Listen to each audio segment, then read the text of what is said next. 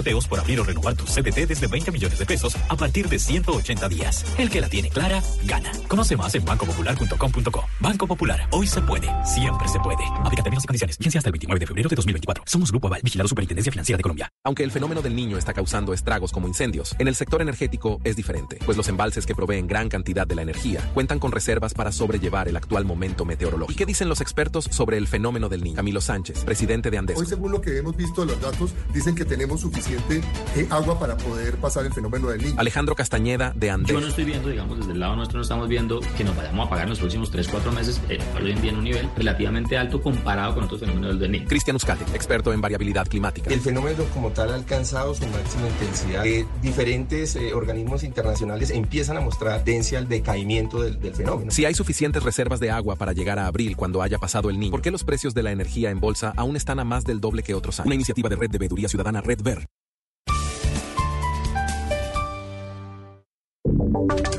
Y ahora en Blue Radio, la información de Bogotá y la región. Iniciamos la información en el departamento de Cundinamarca. Mucha atención. Se confirma que ya fue controlado en un 95% el incendio que se presenta en jurisdicción del municipio de Sopo. Felipe García. Sí, señor, continúan las labores por parte de bomberos de Cundinamarca y distintos cuerpos de bomberos de aquí de municipios cercanos al municipio de Sopó Cundinamarca para liquidar las llamas que todavía permanecen en la montaña. El helicóptero sigue haciendo descargas de agua más o menos aproximadamente cada 5 a 10 minutos. Hace un momento el delegado departamental de bomberos de Cundinamarca, el capitán Álvaro Farfán, como usted mencionaba, el Lobodán, dijo que ya estaba controlado este incendio en un 95%, sin embargo sigue la liquidación en algunos focos por tierra y aire. Escuchemos el reporte del capitán Álvaro Farfán. Se está haciendo un trabajo coordinado, tierra y aire, el cual nos va a permitir el día de hoy por lo menos dejar en un 99% de liquidación este incendio. Quedamos pues a la espera de que las labores continúen el día. Quedaría entonces el liquidado en un 95% el incendio aquí en el municipio de Sopó a finalizar el día, el Dobán. Muchas gracias, Felipe. Estaremos muy atentos a esta situación allí en el Sopó, en Cundinamarca. Entre tanto, los niveles del río Magdalena continúan bajando y crece la preocupación en la región por el impacto ambiental, también por el impacto y las consecuencias económicas. William Agudelo. La disminución del caudal del río Magdalena, producto del fenómeno del niño, no solo comienza a afectar a las embarcaciones que pasan por el sur del departamento del Magdalena, sino que también comienzan a afectar a los animales, como los manatíes, los cuales quedan atrapados en los humedales, separados de sus madres. Jorge Flores, uno de los pescadores que colaboró con el rescate del manatí, nos contó cómo fue esta experiencia. Salimos a pescar y eso fue como alrededor de las 11 de la noche íbamos subiendo en la, en la canoa. Miramos, vimos, íbamos, vimos la ola del animal que pataleaba y lo fuimos y lo acercamos para ver qué era, lo alumbramos y vimos, y vimos, nos dimos de cuenta que era un manatí. Por su parte, Corpamat activó su equipo de rescate para brindarle toda la atención al mamífero de aproximadamente cuatro meses de vida. El manatí en estos momentos se encuentra en el Centro de Rescate de Fauna Marina, donde está siendo atendido por los veterinarios y biólogos de la Corporación Autónoma Regional del Magdalena.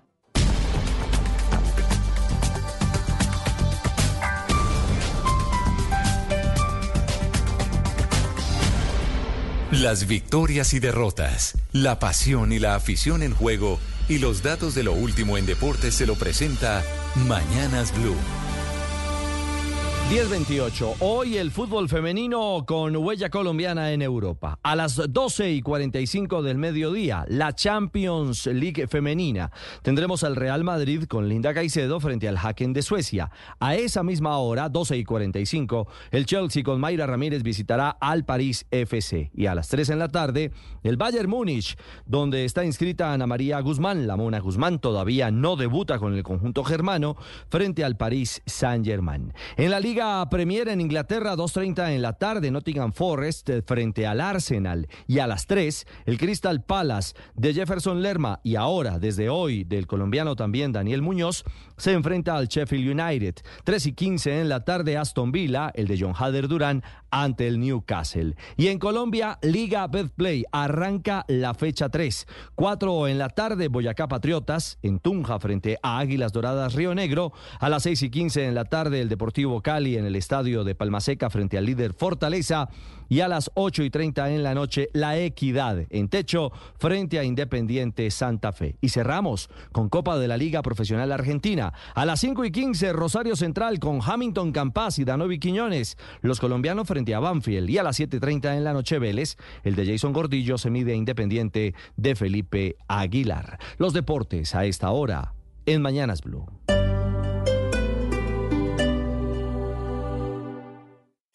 Esta es Blue Radio. Sintonice Blue Radio en 89.9 FM y grábelo desde ya en su memoria y en la memoria de su radio. Blue Radio, la alternativa. Mami, mami, ya no me caben los libros debajo de la escalera. Dile adiós al duende que no te deja trabajar en casa, porque con IKEA llega el orden a tu hogar. Encuentra todo en escritorios y organización en Molplaza NQS. IKEA, muebles y decoración. De perderte la clase a repetirla cuando quieras puede pasar. Compra 500 megas de internet fibra óptica ETV con el 50% de descuento los primeros tres meses. Y haz que esto y más ocurra en el regreso a clases. Llama ya 601-371-4000. Válido del 19 de enero al 29 de febrero del 2024. Tarifa plena a partir del mes 4 en adelante. Aplica términos y condiciones en ntv.com slash TIC. Prepárate. Se acerca el día para caminar, montar en bici o tomar el transporte público para ir a tu lugar de destino. Recuerda, el próximo primero de febrero tendremos el día sin carro y sin moto que se realizará de 5 de la mañana a 9 de la noche. Bogotá Unida se moviliza sostenible y segura. Consulta las excepciones y toda la información en www.movilidadbogotá.gov.co. Secretaría de Movilidad, Alcaldía de Bogotá. En modo cole con Panamericana y encuentra todo en un solo lugar. Ahorra tiempo y diviértete eligiendo entre miles de opciones. Panamericana, el lugar para darse gusto. Si es opinión. ¿Quién gana y quién pierde con el choque de trenes entre el presidente Petro y el fiscal Barbosa, su merced? Ganan, digamos, las barras electrizantes de cada uno de estos sectores en contienda. Aquí lo más complicado es que si uno opina algo bueno del presidente Petro, lo mandan para el lado del fiscal. Y si uno dice algo bueno del fiscal, lo mandan para el lado de Petro. Yo no veo a Petro como Petro. Yo veo a Petro como el presidente de la República. Y como tal lo critico. Lo mismo al fiscal. ¿Quién pierde? Es una tesis de Pedro Medellín, no mía, pero yo quiero traer la colación. Dice que en Colombia no hay un enfrentamiento entre derecha o izquierda, sino entre derechos y deberes. Hay una gente que vive pidiendo derechos de manera permanente, pero se le olvidan los deberes. Si es humor. Si cuando baja bailando reggaetón y alza las manitos, no saben si está bailando o pidiendo ayuda para que lo suban.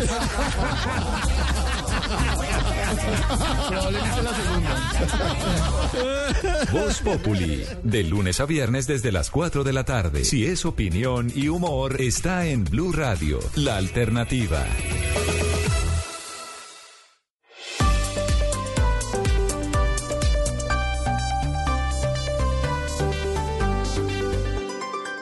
Seguimos conectados en Mañanas Blue. Desde este momento dirige Camila Zuluaga.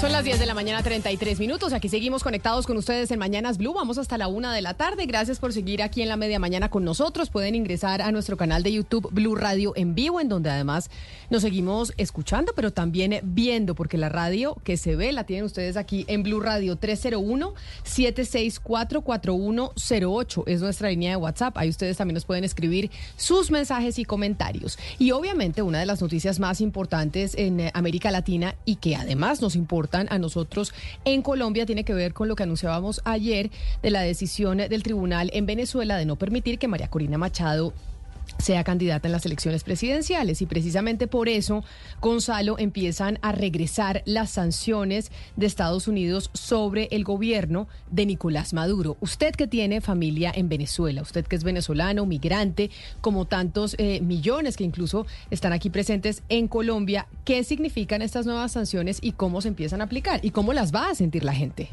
Bueno, Camila, a ver, ¿cómo las va a sentir la gente? Va a depender de la maniobra que le dé el gobierno de Nicolás Maduro, mejor dicho, la dictadura. ¿Por qué? Porque de alguna u otra forma estas sanciones lo que hacen es tener un impacto sobre las grandes empresas estatales ligadas al petróleo, como por ejemplo PDVSA o Pequiven. Lo cierto del caso es que Estados Unidos ha dicho que a partir del 14 de febrero no se podrán realizar transacciones con la corporación venezolana de Guyana Minerven. Esta corporación o esta compañía estatal básicamente Camila es la empresa encargada de la explotación y comercialización del oro venezolano. Tienen hasta el 14 de febrero, para 13-14 de febrero, para terminar de cerrar acuerdos, de cerrar negociaciones pagos y ventas, porque a partir del 13-14 no se podrá hacer ningún tipo de transacción con esa compañía.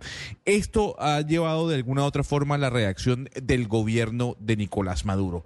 El señor Jorge Rodríguez, que es el presidente de la Asamblea Nacional en una rueda de prensa dijo que el gobierno de Noruega lo había contactado a él y había contactado a Gerardo Blay, el vocero de la oposición, para, digamos, establecer una nueva conversación en Barbados para darle seguimiento a los puntos de este acuerdo que según la oposición el gobierno no ha cumplido y también los Estados Unidos porque no habilitaron a María Corina Machado para la candidatura presidencial.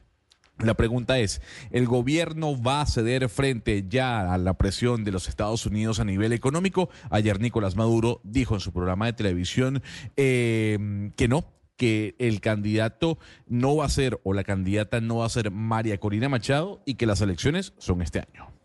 Y pues parece que van a cumplir porque del gobierno de Nicolás Maduro pues nunca se han amedrentado frente a lo que pueda decir eh, Estados Unidos y hacen lo que quieren y no va a haber elecciones libres en Venezuela. Pero de hecho acaba de emitirse una comunicación de parte del Departamento de Estado de los Estados Unidos, Lucas, refiriéndose a Venezuela nuevamente. Sí, ayer habló John Kirby, Camila, que es el portavoz de, de Seguridad Nacional de la Casa Blanca, donde había dicho que tenían hasta abril, pero no estaba muy claro como qué sanciones podrían volver. Ya hay como un lenguaje un poco más claro del Departamento de Estado donde básicamente queda claro, primero, como nos decía Gonzalo, que la licencia a Minerven pues ya fue revocada ahí 14 días para seguir haciendo las transacciones y que básicamente si María Corina Machado y el resto de candidatos no pueden participar en las elecciones, en abril las licencias al petróleo y el gas, que ya habían sido, digamos, eh, revocadas en octubre, pues vuelven a estar estas sanciones al petróleo y al gas a partir del mes de abril.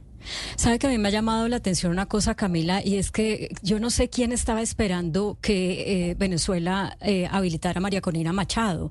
Esos acuerdos que hicieron entre Estados Unidos y, Venezuela, que derivaron en, en, un montón de beneficios para Venezuela, en ningún momento, y por eso quiero preguntarle a Gonzalo, y, corríjame si estoy equivocada, Gonzalo, pero en ningún momento decían, vamos a habilitar a María Corina Machado. Hablaban de que iban a hacer elecciones eh, democráticas, libres pero no decían, eh, eh, digamos, exactamente esa frasecita y tratándose de un régimen como el venezolano, pues obviamente eh, sabíamos que se iban a llenar de triquiñuelas para, para, para que elecciones libres y democráticas no fuera lo mismo que el resto del mundo está pensando que son elecciones libres y democráticas. Pero aún más, al mismo tiempo de firmarse esos acuerdos, Diosdado Cabello salió claramente y dijo a María Corina, María Corina Machado no puede participar. O sea, había suficientes señales de que no se iba a cumplir. Entonces aquí uno se hace eh, las preguntas en el sentido de lo que comentaba Sebastián ayer. ¿Por qué Estados Unidos eh, no, podemos decir que es que Estados Unidos es ingenuo y que, y que toda su política exterior eh, se le olvidó y en fin, y entonces firmó un acuerdo creyendo que de verdad iban a habilitar a María Corina Machado. O sea, aquí el gol que le han metido a la diplomacia estadounidense es enorme y quien estuviera esperando que Venezuela habilitara a María Corina, pues es no conocer la historia de lo que ha sido el, el régimen venezolano en los últimos 20 años. El problema es, Claudia, que ahí está de por medio, o estaba de por medio un señor llamado Alex Saab. Eh, yo creo que era la joya de la corona para el gobierno de Venezuela y la carta que tenía bajo la manga el gobierno de los Estados Unidos. El gobierno de los Estados Unidos sí pudo pecar de ingenuo. Yo no creo que tenga algo de ingenuo el gobierno de los Estados Unidos. Seguramente conocerán información que nosotros no conocemos. Yo estoy de acuerdo con usted. A María Corina Machado no la iban a habilitar. Eh, lo que sí dio paso a creer o a especular de que pudiese ser así fue cuando el Tribunal Supremo de Justicia acepta la revisión de su caso. Pero valgan verdades, una semana después cambian a la presidenta del Tribunal Supremo de Justicia por otra, otra que era miembro y es miembro del Partido Socialista Unido de Venezuela. A Mariculina Machado no la van a dejar correr, Claudia, y básicamente aquí lo que el gobierno ha dejado claro es lo siguiente. Nosotros podemos sobrevivir con las sanciones, nosotros podemos sobrevivir con el impacto económico que el gobierno de Estados Unidos nos genera a nuestras finanzas públicas, pero de aquí no nos vamos a ir. Ellos prefirieron aguantar ese golpe y ese choque de trenes que se va a dar seguramente en abril a perder el poder. Pues la gran pregunta también es el silencio de los mandatarios latinoamericanos. ¿Por qué razón? Porque Lucas, recuérdeme usted hace cuánto no trina el presidente Gustavo Petro, que es muy activo en eh, su cuenta de X. Realmente creo que aparte del comunicado que sacó esta mañana por cuenta del enfrentamiento con el expresidente Andrés Pastrana, no se había pronunciado sobre ningún tema en uno o dos días. Y llama la atención que el presidente, pues que es un actor importante en la arena internacional y se pronuncia sobre hechos internacionales de la diplomacia no ha dicho pues nada del tema de Venezuela. No ha dicho nada, Camila. Sus últimos trinos habían sido del 27 de enero, del sábado, si no estoy mal. Sí, del sí, señor. sábado. Después de lo del tema de Javier Milei con Argentina. Exactamente, después de eso estuvo en Quibdó, entonces publicó un par de imágenes del gobierno con el pueblo en el Pacífico y antes de eso esta mañana hizo un solo trino sobre un tema de la fiscalía y el comunicado de la opinión pública de esta mañana con el expresidente Andrés Pastrana. O sea, el no presidente, el presidente que además es muy activo en la arena internacional, por eso digo, cuando hablamos de la franja de Gaza, cuando hablamos del tema de, eh, de Ucrania, cuando hablamos de un eh, hecho internacional, el presidente se pronuncia y es un actor en ese sentido.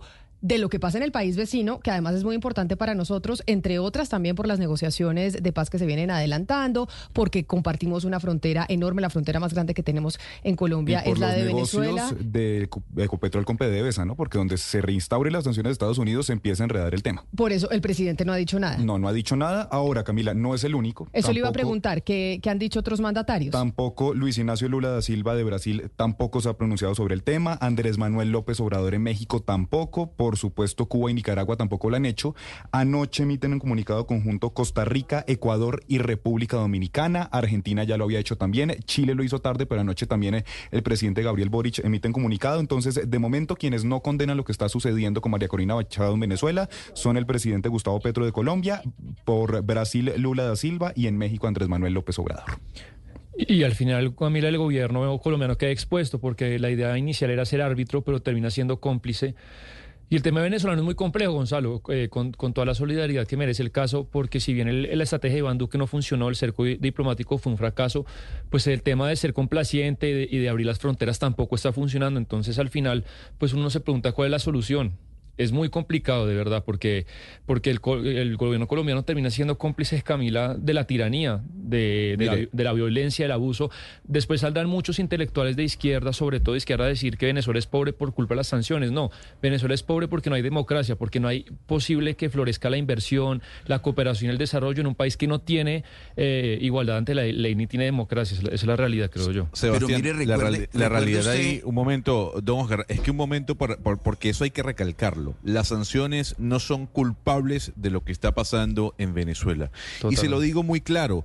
¿Por qué? Porque durante el periodo en el que Estados Unidos tenía sanciones sobre Venezuela, sobre todo a su empresa estatal, o sea, Petróleos de Venezuela, se descubrió un entramado de corrupción del gobierno que involucró a más de 12 mil millones de dólares. Así fue el desfalco que hizo gran parte de una corruptela ligada al gobierno de Venezuela, estando las sanciones impuestas en el país. Lo que sí hay que decir es que Daniel Noboa, presidente de Ecuador, fue muy duro al decir no voy a reconocer una elección sin María Corina Machado. Lo dijo el presidente Rodrigo Chávez también.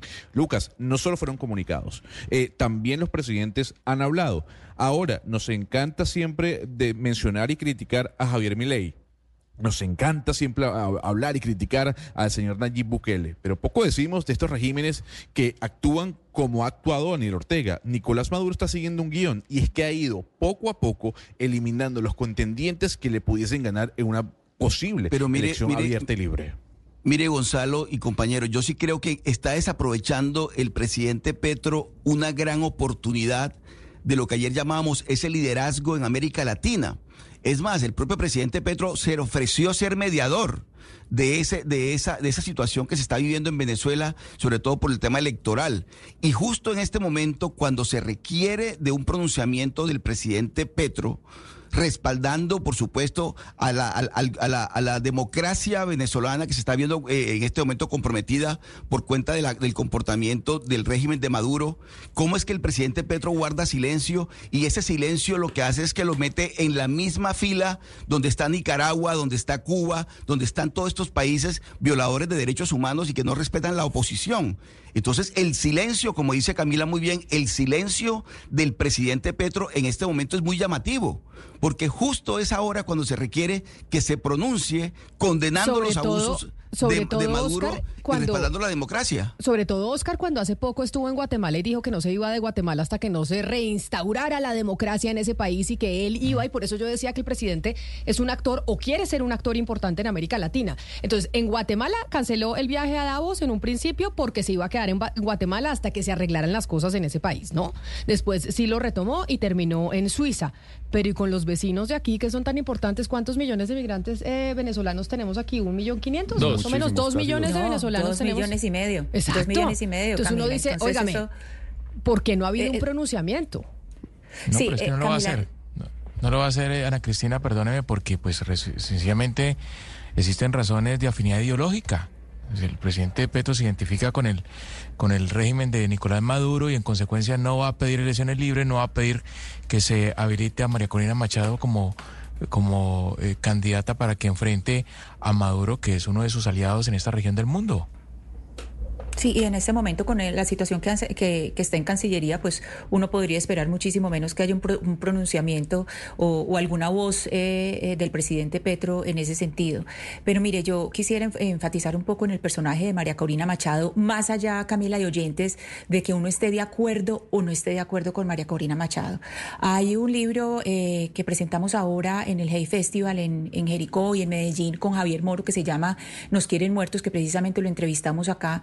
Y él cuenta cómo María Corina Machado, y usted me corregirá, Gonzalo, esta mujer no se mueve de Venezuela. O sea, es que eso es muy chévere uno hacer oposición cuando uno está fuera de la- del, del país. Pero esta señora es todo el tiempo dentro de Venezuela, haciendo la campaña dentro de Venezuela, resistiendo dentro de Venezuela. Entonces, al margen de que uno esté de acuerdo o no esté de acuerdo con las imágenes de ella, uno se tiene que reconocer que el poder de esta mujer es impresionante. Y ahora lo que les va a tocar probablemente, pues es lo, eh, es, eh, lo que se ha citado varias veces y que tal vez la oposición pues no lo dice claramente, y es buscar un candidato que tenga su oposición, su, su bendición, y que ella siga haciendo campaña y que el candidato que se postule sea pues alguien que tenga su bendición. Pero eso se sabe pues que esto no, esas sanciones nunca han servido. Las, las sanciones, eh, las sanciones económicas eh, no solamente pues son una manera de apretar que los que más sufren son la, la población civil, pero en realidad pues Pero- pero- eh, Pero la población civil la que, que- sube y, sufre y no, y no tiene efectos claros eh, sobre los gobiernos, porque mire cómo está es que el Maduro, error, más atornillado. el error consiste, Ana Cristina, el error consiste, perdone que yo le interrumpa, el error consiste básicamente en creer que el tema de María Corina Machado es un caso judicial y no es un hecho político. Es que lo que ocurrió o lo que está ocurriendo con María Corina Machado no es un caso judicial como pretende hacerlo ver Maduro y sus, y sus secuaces. No, el caso de María Corina Machado es un hecho político que se tradujo en unas elecciones eh, primarias donde ella barrió como la candidata de la oposición, cuando nadie apostaba por esa candidatura. Entonces lo que está pensando Maduro es que la comunidad internacional se va a tragar el anzuelo de que es que es un caso judicial que depende de unas instituciones que están todas cooptadas por el régimen chavista. No. María Corina Machado es un hecho político en América Latina y en el mundo. Y como usted muy bien lo dice, Ana Cristina, está dando la pelea desde Venezuela desde Venezuela a- a- arriesgándose todo, y- y su, su integridad y su libertad. Y sin embargo, hay países en América Latina que no se solidarizan con, con- con María Corina Machado y hay unos que no, que no esperamos nada que lo hagan, pero que no lo haga el presidente Petro. Que no lo haga el presidente Petro, que es un presidente demócrata, elegido en una democracia como la nuestra, que se ha dicho que él se ha proclamado mediador. Por eso, por eso yo le hacía la pregunta a Lucas, que es el que nos eh, tiene al tanto de lo que pasa en las redes sociales y en ese medio de comunicación que es el eh, que prefiere el presidente Gustavo Petro, que desde el sábado no dice nada y ayer no se pronunció al respecto, sobre todo cuando tenemos eh, con dos semanas de antelación la situación en Guatemala, en donde el presidente quiso ser pues el adalid de un gobierno democrático que se restaurara en ese país y acá con los vecinos, pues no nos parece que, que deba haber gobiernos democráticos. Pero lo que pasa es que el mandatario, el presidente Gustavo Petro, Claudia, pues tiene en estos momentos otro lío encima, que yo no sé si se ha pronunciado sobre el tema, y es la investigación que sacó el periódico El Tiempo este fin de semana sobre una, donación de parte de FECODE, que es el sindicato de los profesores, a eh, Colombia Humana, pero que realmente terminó en la campaña de Petro presidente. ¿Qué pasó? ¿El presidente se pronunció o no se pronunció sobre esa investigación que se publicó el fin de semana? Eh, él, sí hizo un pronunciamiento, Camila. Eh, déjeme de verificar una cosa, porque es que él como hizo tantos pronunciamientos y uno de esos fue el de no nos van a dejar de gobernar cuando suspendieron al canciller. Y entonces no sé si se estaba refiriendo también de alguna manera a ese episodio eh, que usted está eh, narrando. Pero lo cierto es que esto lo que abre es la, pregunta a si se tiene que abrir una investigación por cuenta, eh, pues digo, una investigación por las autoridades pertinentes por cuenta de, esto que usted acaba de narrar, es decir, que la Colombia, eh, perdón, sí, que la, que la um, Colombia humana que, que, FECODE le dio una donación a la Colombia Humana que en realidad terminó en la campaña eh, de, Gustavo Petro presidente, cosa que pues violaría las normas y entonces la autoridad encargada de investigar esto es la Comisión eh, de, eh, de Acusaciones del Congreso de la República, que es la que investiga a estos personajes que tienen un determinado fuero. Pero hasta ahora no hemos oído a la Comisión de Acusaciones pronunciarse y por supuesto, pues históricamente se le llama la comisión de absoluciones porque siempre los presidentes han tenido como el poder para tener esa comisión eh, a su favor. Pero por lo menos debería la comisión decir, vamos a entrar a hacer una investigación de oficio, eh, a ver si, eh, si, el, si el presidente incurrió en algún tipo de irregularidad. Pero hasta el día de hoy eso no ha sucedido. Pero el presidente, discúlpeme Claudia Lucas, ¿sí tenemos pronunciamiento del presidente Sí. Gustavo Petro sobre el tema de FECODE? Sí, señora, lo hizo, se usted, desde el Pacífico el eh, miércoles 24, hace casi una semana, hablando precisamente sobre ese allanamiento que hizo la Fiscalía y dice que les expresa su solidaridad. Si le parece, escuchémoslo. Desde aquí quiero expresar mi solidaridad al sindicato FECODE, que fue allanado en el día de hoy. Allanamiento de una organización de trabajadores, buscando ver cómo se encuentran los caminos para sacar al presidente de la República de la presidencia. No estamos ante cualquier cosa. Yo siempre pensé que eran los allanamientos eran sobre las organizaciones mafiosas que ilegalmente financian los políticos. Ahora es sobre organizaciones de trabajadores porque el presidente no es del narcotráfico ni de los políticos que se dejan financiar por el narcotráfico. Esa es la vida política en América Latina. Fue el pronunciamiento del presidente Gustavo Petro sobre este tema desde el Pacífico colombiano el fin de semana. Pero ¿qué es lo que está investigando la Fiscalía? ¿Qué es lo que debe, como dice Claudia, pues eh, decir o, averiguar o investigar la Comisión de Acusaciones en la Cámara de Representantes, que es precisamente la encargada de investigar a los apurados como el presidente Gustavo Petro? El exmagistrado del Consejo Nacional Electoral, el doctor Armando Novoa, está con nosotros aquí en la línea para explicarnos realmente cuál sería la irregularidad que se cometió según lo que se ha publicado con esa financiación por parte de FECODE de 500 millones de pesos a la campaña del presidente Gustavo Petro. Ex magistrado Novoa, bienvenido, mil gracias por atendernos. Camila, buenos días a usted y a su equipo de trabajo. Gracias por la oportunidad y por la invitación que me formula.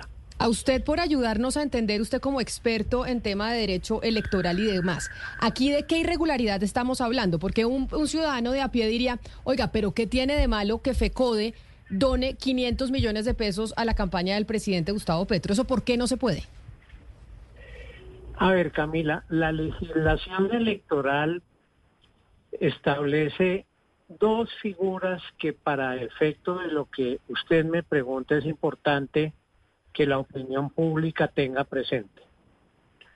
Por un lado, la ley electoral prohíbe de manera expresa que los particulares, eh, personas jurídicas me refiero, puedan hacer donaciones o contribuciones a las campañas electorales presidenciales.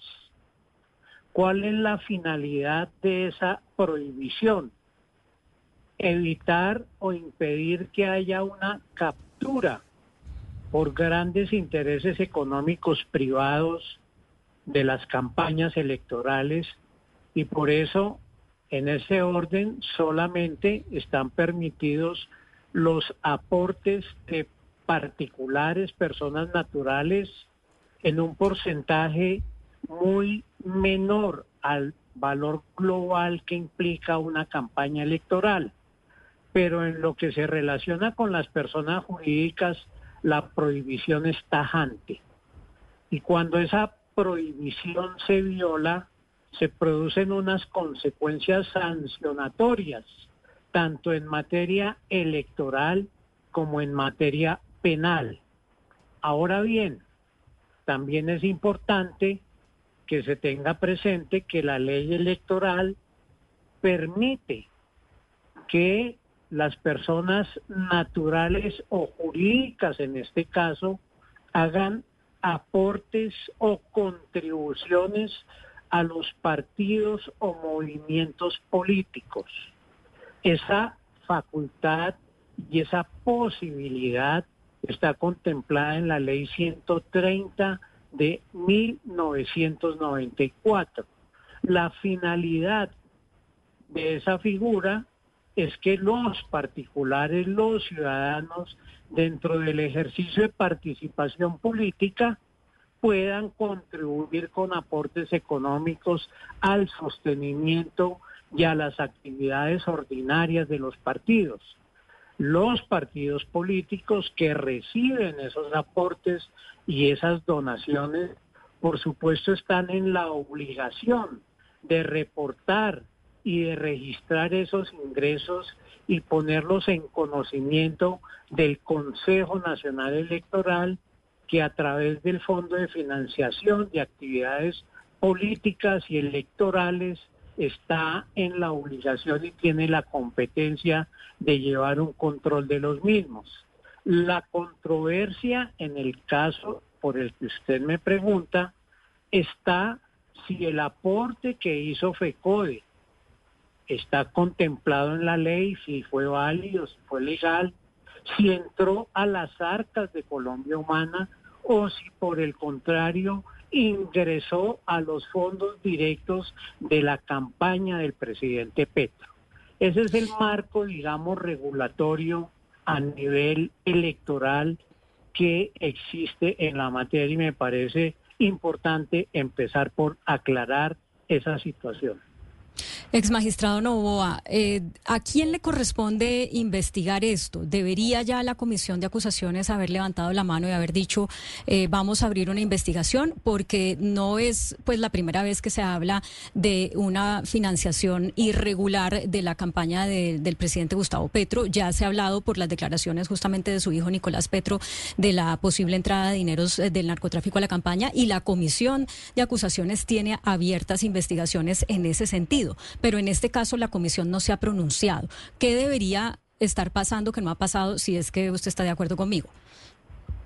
Claudia, buenos días. Eh, como ocurre en varios escenarios institucionales de Colombia, aquí tenemos unas competencias investigativas cruzadas y dispersas.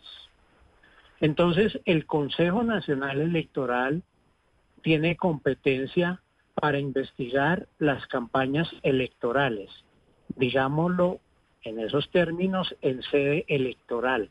Todo lo que tiene que ver con las infracciones a la ley electoral, aportes, donaciones, eh, violación de los topes, ocultamiento, ocultamiento de recursos que se reciben y eh, esas conductas pueden ser sancionadas por el Consejo Electoral que a través de los mecanismos que la misma ley contempla. Por ejemplo, si la falta es gravísima, puede ir hasta retirarle la personería eh, jurídica al partido político que viola las reglas de financiación de los partidos y también de las campañas.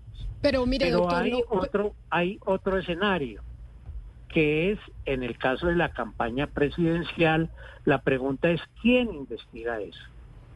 Yo considero que el Consejo Nacional Electoral allí tiene una competencia limitada, porque los responsables de responder por la financiación de las campañas presidenciales no es solamente el presidente de la República.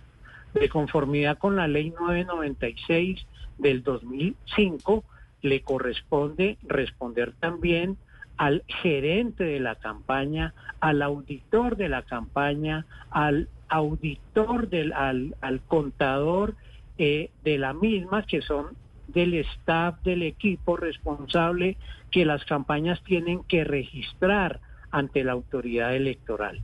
Entonces, la investigación en algún punto se bifurca.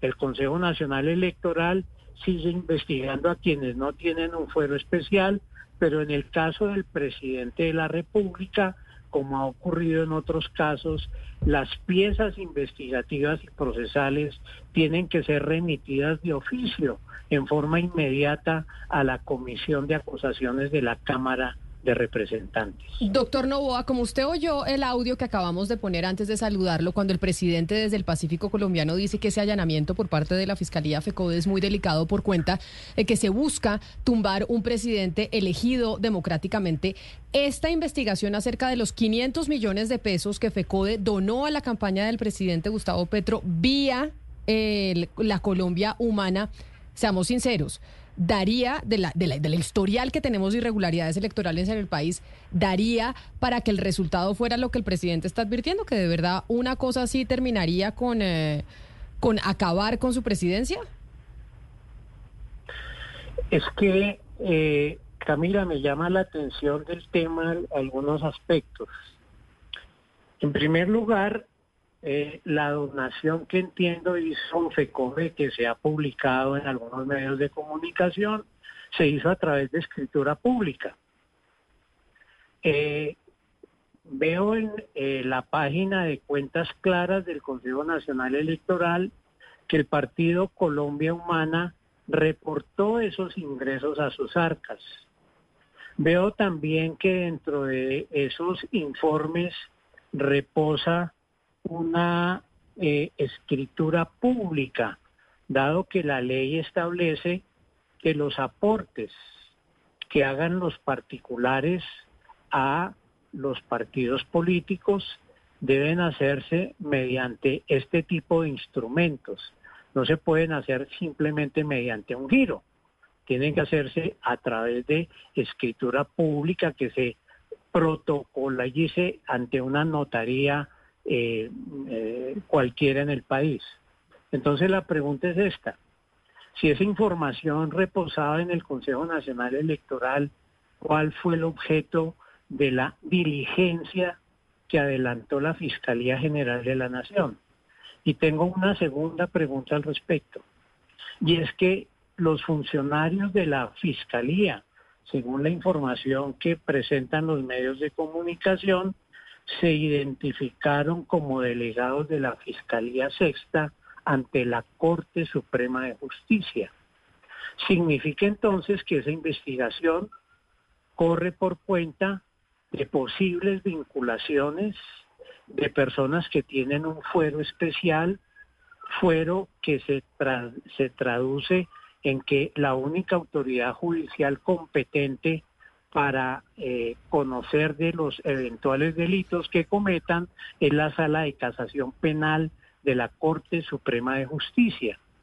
Pero, eh, Colombia Humana, mi FECODE tiene un fuero especial que amerite que la investigación esté en la Corte Suprema de Justicia, sino debería estar en una fiscalía de menor jerarquía. Sí, pero doctor Novoa, en este caso, digamos, ¿quién puede tener ese fuero dentro de la campaña si no el presidente de la República, en ese momento candidato a la presidencia? Y le pregunto porque usted habla de unas sanciones penales, de comprobarse cierta o alguna responsabilidad de parte del candidato, conocimiento que habría tenido de esos ingresos, de esos dineros a la campaña. ¿De qué tipo de sanción penal estamos hablando, doctor Novoa?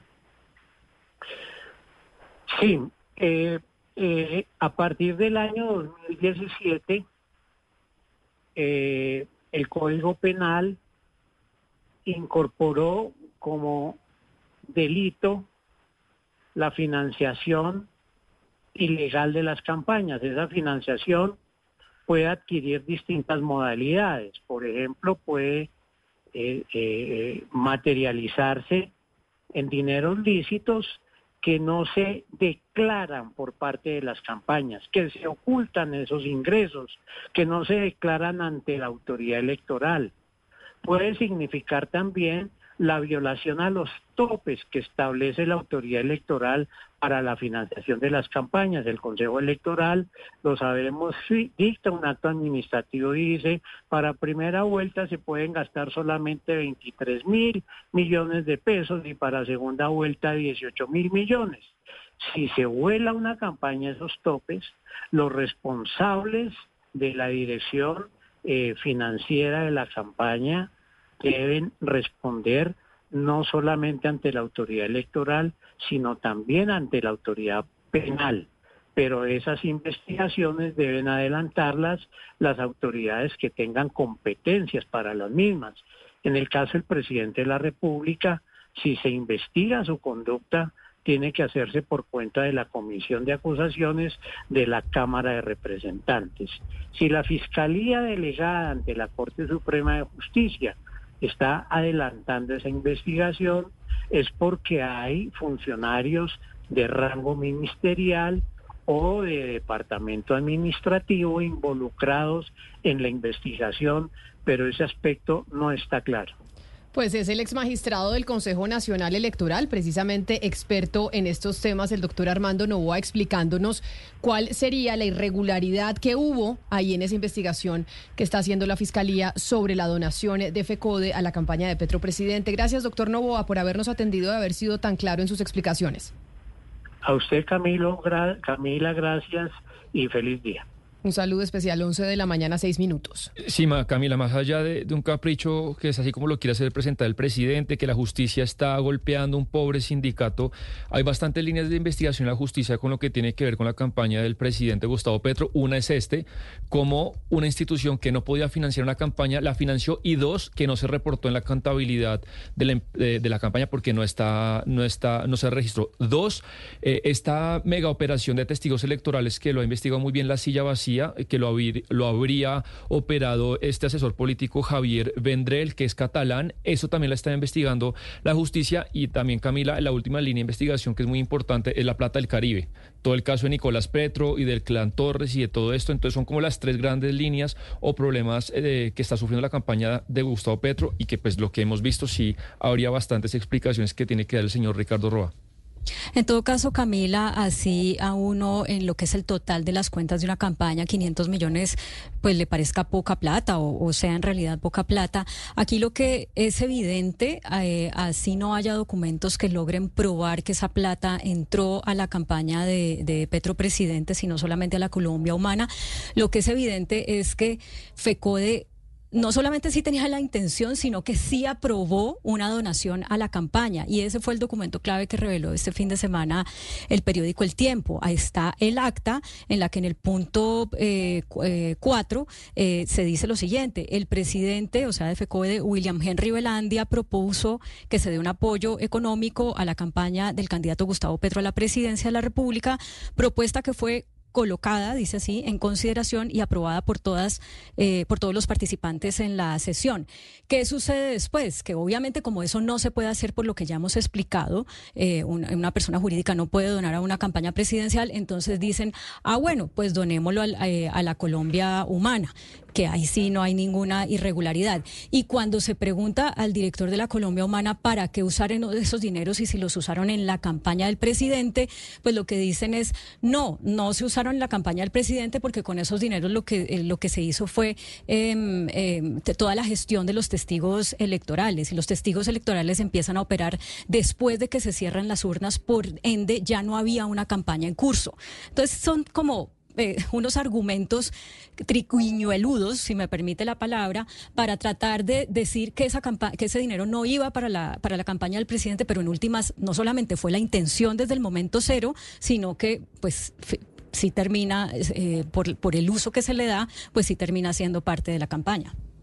De todos modos, Claudia, sí es, eh, bueno, al margen pues de, todo lo que estamos conversando, eh, uno sí se pregunta por otras formas de patrocinio que ha habido antes. Aquí estamos hablando de financiamiento de una campaña presidencial, de cómo se financió una campaña presidencial.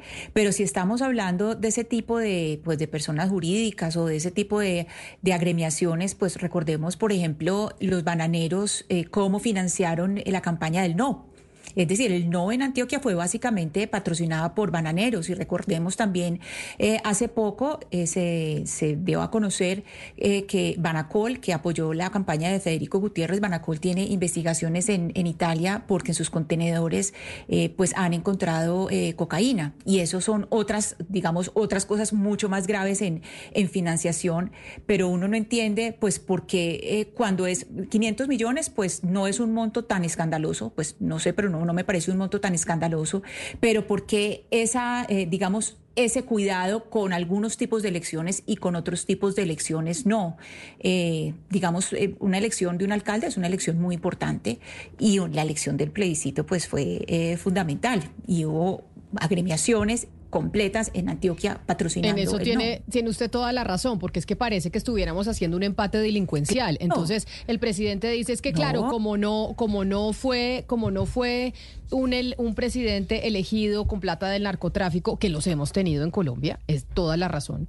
Y hemos tenido, como usted menciona, eh, Ana Cristina, alcaldes financiados por empresa privada y seguramente platas que entraron que no se registraron. Y lo mismo que pasó con el plebiscito del no. Entonces, como eso todo ha pasado en nuestro país, todo ya nos parece normal y ya nos y ya decimos que, que, me pasa a mí igual que usted que dice bueno 500 millones de pesos pues no es tanto cuando las campañas no sé cuánto cuestan 30 mil millones claro. de pesos 40 millones de pesos pero entonces como todo el mundo está en medio de la irregularidad en la financiación de las campañas entonces todo nos parece eh, normal pero mi punto pero mi no no no creo que sea normal no no estoy normalizando ninguno eh, Camila pero sí que le damos ese énfasis es decir por ejemplo esto que hicieron los bananeros este patrocinio que hicieron los bananeros del no no tuvieron el escándalo que está teniendo por ahora lo, eh, ahora lo de FECODE. Cuando Banacol, lo de Banacol se destapó hace unas pocas semanas, que Banacol está siendo investigado en, en, Italia por esos contenedores que han tenido cocaína, y eso pues pasó ahí de agache. Y aquí todos los días dándole a, lo de FECODE en todos los medios. Entonces, a ver, ¿en qué estamos? ¿Cuáles agremiaciones y cuáles eh, campañas son importantes o no? Para mí, de las campañas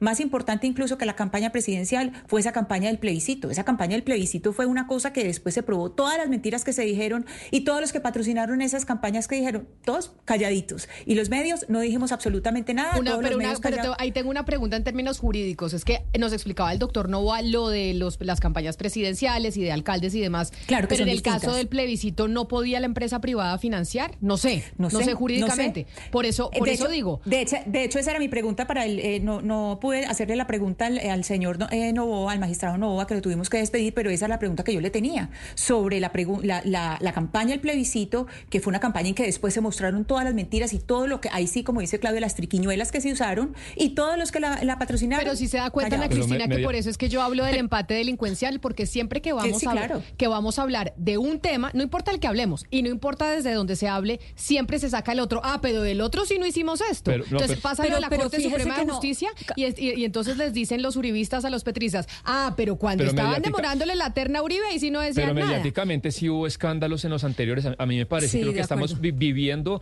pareciera que, por ejemplo, con el tema de Cayeta Daza no se investigó nada. Claro, quedó sepultado porque sabemos que el CNE es una entidad política, pero el, el, el, el escándalo mediático de Cayeta, de Cayeta Daza fue extraordinario. Usted y yo hicimos varios podcasts de ese tema. El tema de Odebrecht, eh, eh, pa, pa, parcialmente por la campaña Santos de pre presidente de la financiación en la costa de Santos, fue extraordinario el escándalo mediático y la justicia investigó.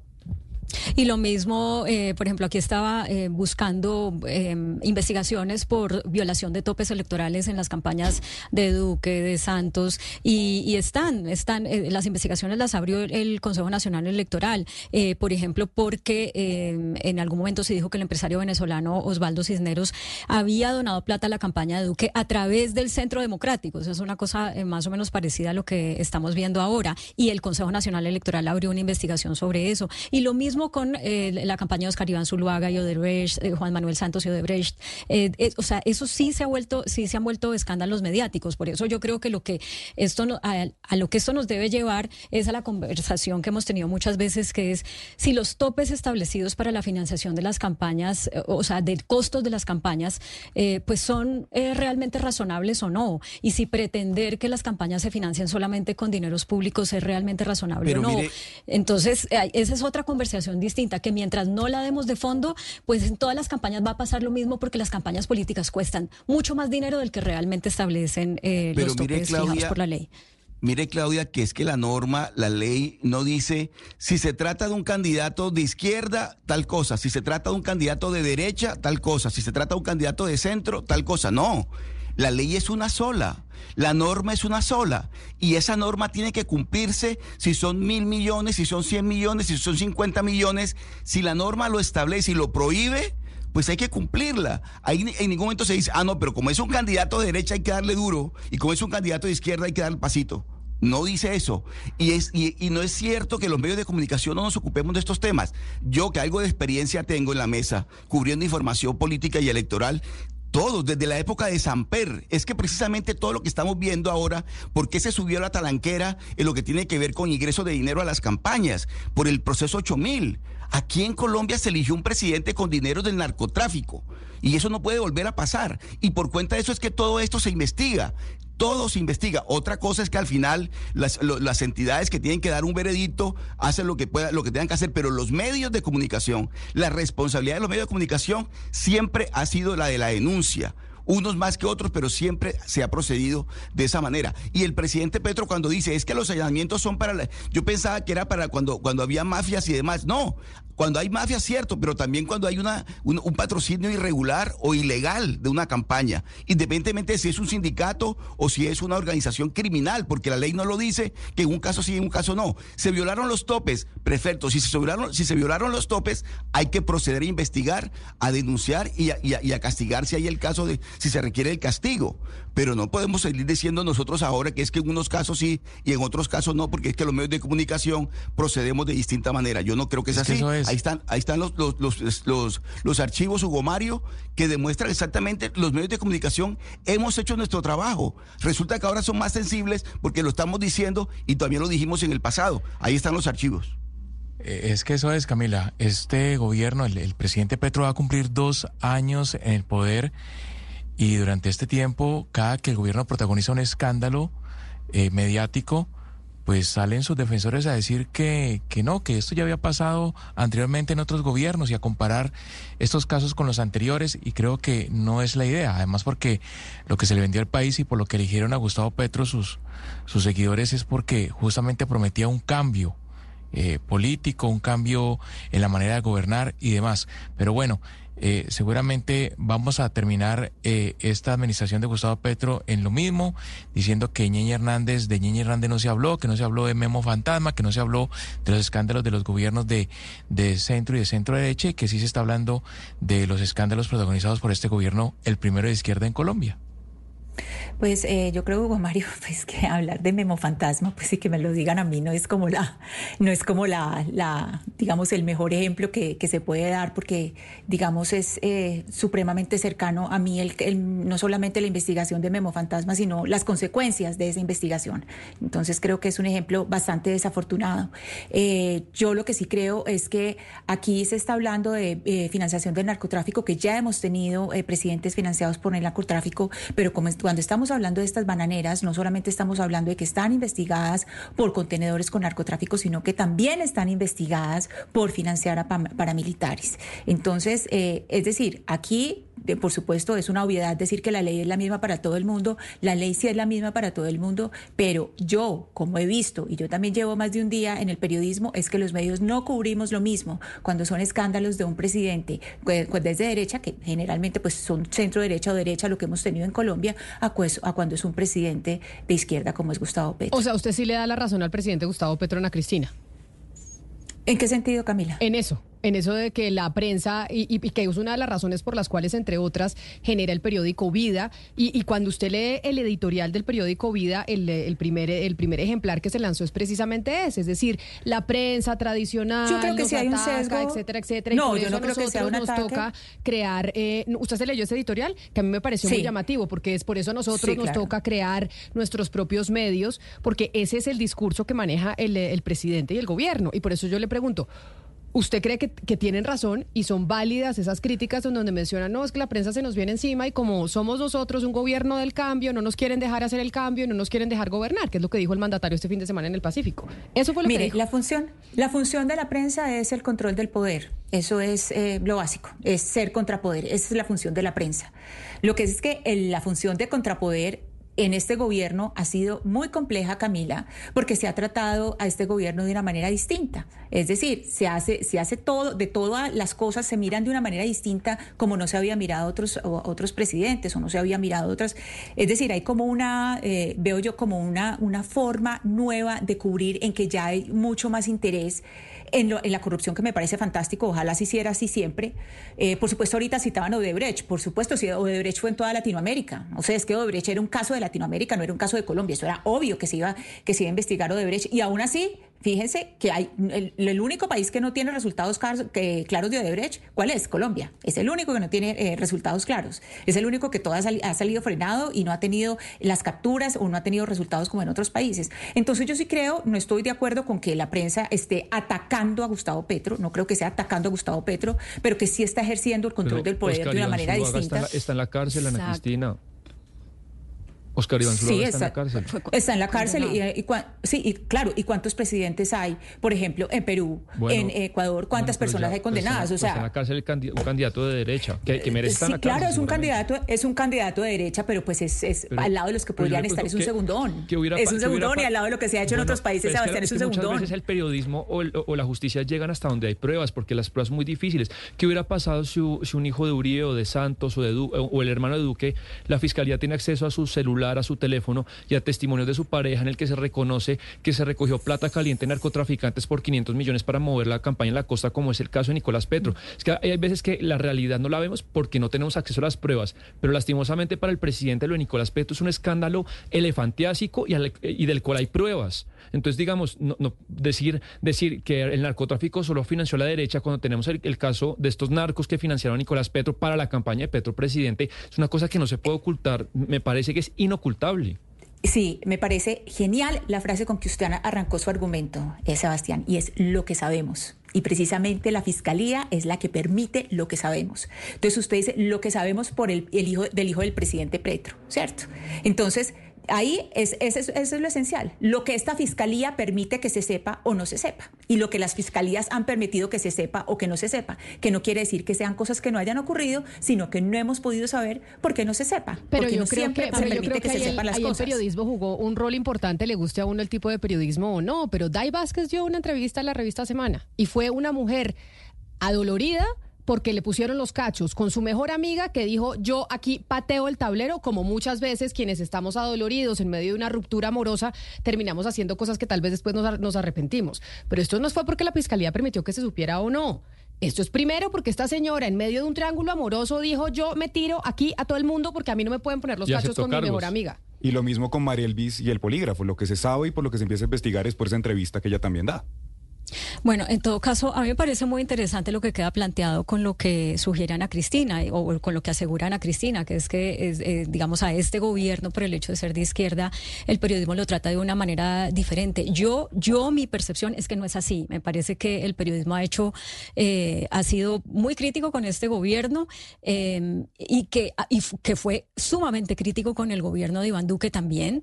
Creo que, que digamos, ese gobierno llegó a estar en el temor de que lo tumbaran porque no tenía prácticamente eh, pues unos medios que lo que lo respaldaran eh, en el momento de la de la protesta social por, por errores que cometió que cometió eh, al manejo que le dio a la reforma tributaria y demás. Y si uno se echa más para atrás con todo ese respaldo que tuvo el presidente Santos en sus dos gobiernos porque en efecto yo creo que la mayoría de los medios estaban digamos respaldando el acuerdo de paz y por ende terminaban respaldando al gobierno y de priorizando ese tema sobre otros que a lo mejor eran más criticables. Con todo y eso también eh, al gobierno Santos se le dio palo cuando hubo que darle palo. Entonces, sí es cierto que uno como periodista o los medios dependen de, de fuentes que le revelen información y que si en el poder hay, em, pues digamos, em, en, la Fiscalía, en la Procuraduría, en la Contraloría, hay agentes que no obran simplemente como funcionarios públicos, sino como oposición, pues va a ser mucho más fácil que se conozca solamente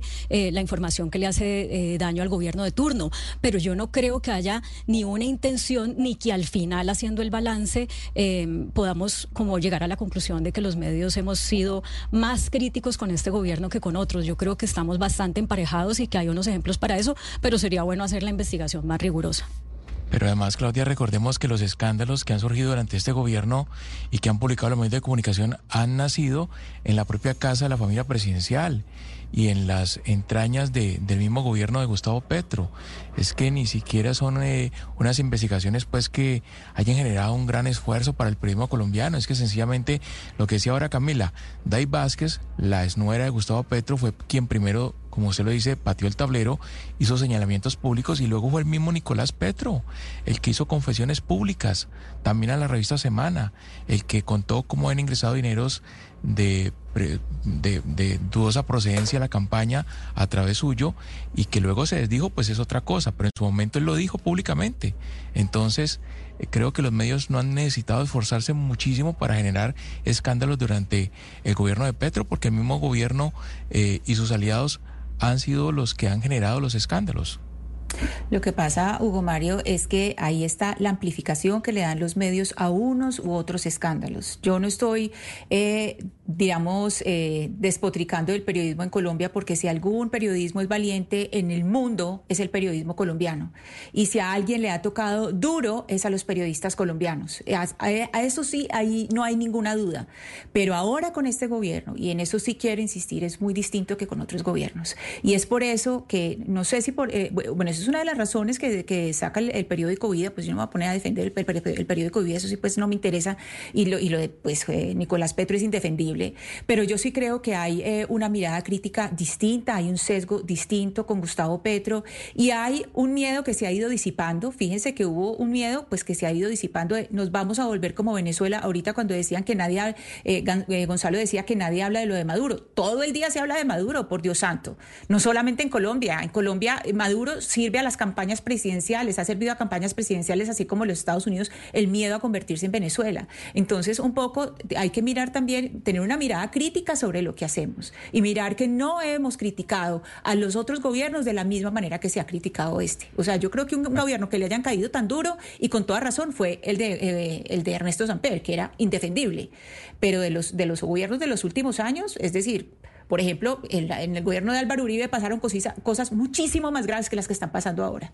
¿Y qué decía, el, ¿y qué decía la prensa? Y la prensa pero yo creo que obviamente con todo el respeto, pero es que Camila, oh, pero espéreme, Gonzalo, con todo el respeto. Es que mire, es que Ana Cristina dijo algo, algo que no es cierto. Ana Cristina, discúlpeme, aquí el gobierno de, Gustavo Petro ha sido sumamente suave y débil frente a Nicolás Maduro. Y, en, Venezuela no se vive una democracia. En Argentina se vive una democracia. Gonzalo. Entonces la, consulta es, le estamos, estamos haciendo eh, haciendo el ahínco necesario como gobierno, como país frente a lo que está pasando en Venezuela por ejemplo, yo creería que no. Gonzalo, Gonzalo, no, no, no, un momento, no. Lo, que, lo que usted dijo o lo que yo le entendí a usted es que usted dijo que los medios no estaban diciendo nada de lo que hace Maduro. No, yo, no, que, los medios. Ah, bueno, no, pues Gustavo Petro obviamente no ha dicho nada y que es completamente incorrecto y nadie está apoyando que Gustavo Petro de, continúe en silencio con lo de Venezuela. Pues eso es indefendible y lo que está haciendo Maduro y lo que, lo que hicieron con María Corina Machado es indefendible, pues. Eh, pero, pero pensé que usted se había referido a los medios porque en los medios todo el día hay una crítica y esa sí tiene toda la razón a lo que hace Nicolás Maduro y estoy de acuerdo con usted, es una, una, eso es una democracia Pero Sería, sería interesante hacer el ejercicio, Ana Cristina, incluso en estos propios micrófonos, porque claro que comparar con un gobierno como el de Álvaro Uribe, que fue hace, ¿qué? ¿20 años? Hace 20 años fue presidente Álvaro Uribe, 22 años, exacto. Pero digamos si lo comparamos con el gobierno inmediatamente anterior, que lo tenemos mucho más fresco, que lo vivimos nosotros aquí en esta mesa de trabajo y en estos micrófonos, y yo sí creo que al gobierno de Iván Duque se le dio muy duro, muy duro. En donde hablábamos, incluso hablamos con la gente de la primera línea que tuvo espacio en todos los medios de comunicación, no solo en estos, en donde sus críticos, tanto así, que creo que ese estallido social, que tuvo tanto, eh, se replicó tanto incluso en la prensa porque era imposible no hacerlo porque era una realidad social que estábamos viviendo, generó que hoy el gobierno del cambio, como se vendió en campaña, pues esté en la Casa de Nariño. Es que yo sí creo que sería interesante hacer ese ejercicio de cómo se cubrió el gobierno de Iván Duque y cómo se está cubriendo este, porque no creo que esté, que esté muy alejado una cosa de la otra. Y creo que son las dinámicas de los medios de comunicación que incluso en medio del protagonismo de las redes sociales y de cómo nos ha cambiado la era digital, también generó que nuestro comportamiento frente al poder sea distinto a lo que era hace 22 años cuando estaba Álvaro Uribe en el poder. Pero mire, Camila, que el propio gobierno de Uribe también fue sometido a una veduría impresionante de los medios de comunicación. Es que yo no entiendo por qué se nos olvida. Ahora sí, ese sesgo se está aplicando en el caso de Uribe. A los hijos de Uribe se le investigó, se le denunció, hubo escándalos, de los negocios de Tomás, de Jerónimo, no sé qué. Uribe le estalló la parapolítica y todos los parapolíticos terminaron presos. Es decir, se nos olvida de verdad que los medios de comunicación también investigaron a Uribe. También hicieron investigaciones en lo que tenía que ver con Uribe y su comportamiento, su gobierno, sus ocho, sus ocho años de gobierno. Ahora resulta que eh, eh, Uribe fue inmune a los medios de comunicación. No es cierto. Uribe no fue inmune a los medios de comunicación, ni como presidente, ni mucho menos como expresidente. Porque ahora expresidente sí que le han dado duro a Uribe. Entonces, ¿de qué estamos hablando? ¿Uribe gozó de inmunidad cuando fue presidente? ¿Los medios de comunicación no lo tocaron? Los medios de comunicación se metieron con Uribe. Bueno, yo por eso no, pero yo por eso no compararía con a la familia presidencial. Por, eso yo no compararía a Oscar con el gobierno de Álvaro Uribe, porque sí creo que ahí hubo había una dinámica distinta, pero sobre todo porque la realidad mediática era otra. Yo por eso hacía que me parece mucho más pero, pero, me parece mucho más justo hacer la comparación. Me parece mucho más justo hacer con la, comparación con el gobierno inmediatamente anterior que tenía un ecosistema muy similar al que tiene el gobierno actual. Y haciendo esa comparación entre el gobierno anterior y el actual ahí es donde yo pues diferiría de Ana Cristina en mencionar que no hubo el mismo parlante y no hubo el mismo eco a las denuncias de Iván Duque a como las, el, eco y las denuncias que está habiendo en contra del presidente Gustavo Petro. Yo sí creo que el eco ha sido muy similar y muy similar por cuenta de la dinámica digital que hoy estamos viviendo que no permite que se puedan cerrar los ojos frente a una realidad política que se está viviendo eh, en el país. Pero ya que estamos hablando de medios de comunicación y que estamos hablando eh, de las dinámicas de los medios, este fin de semana tuvimos una noticia muy triste y fue el fallecimiento de Julio Sánchez Vanegas, precisamente un pionero de la televisión en Colombia.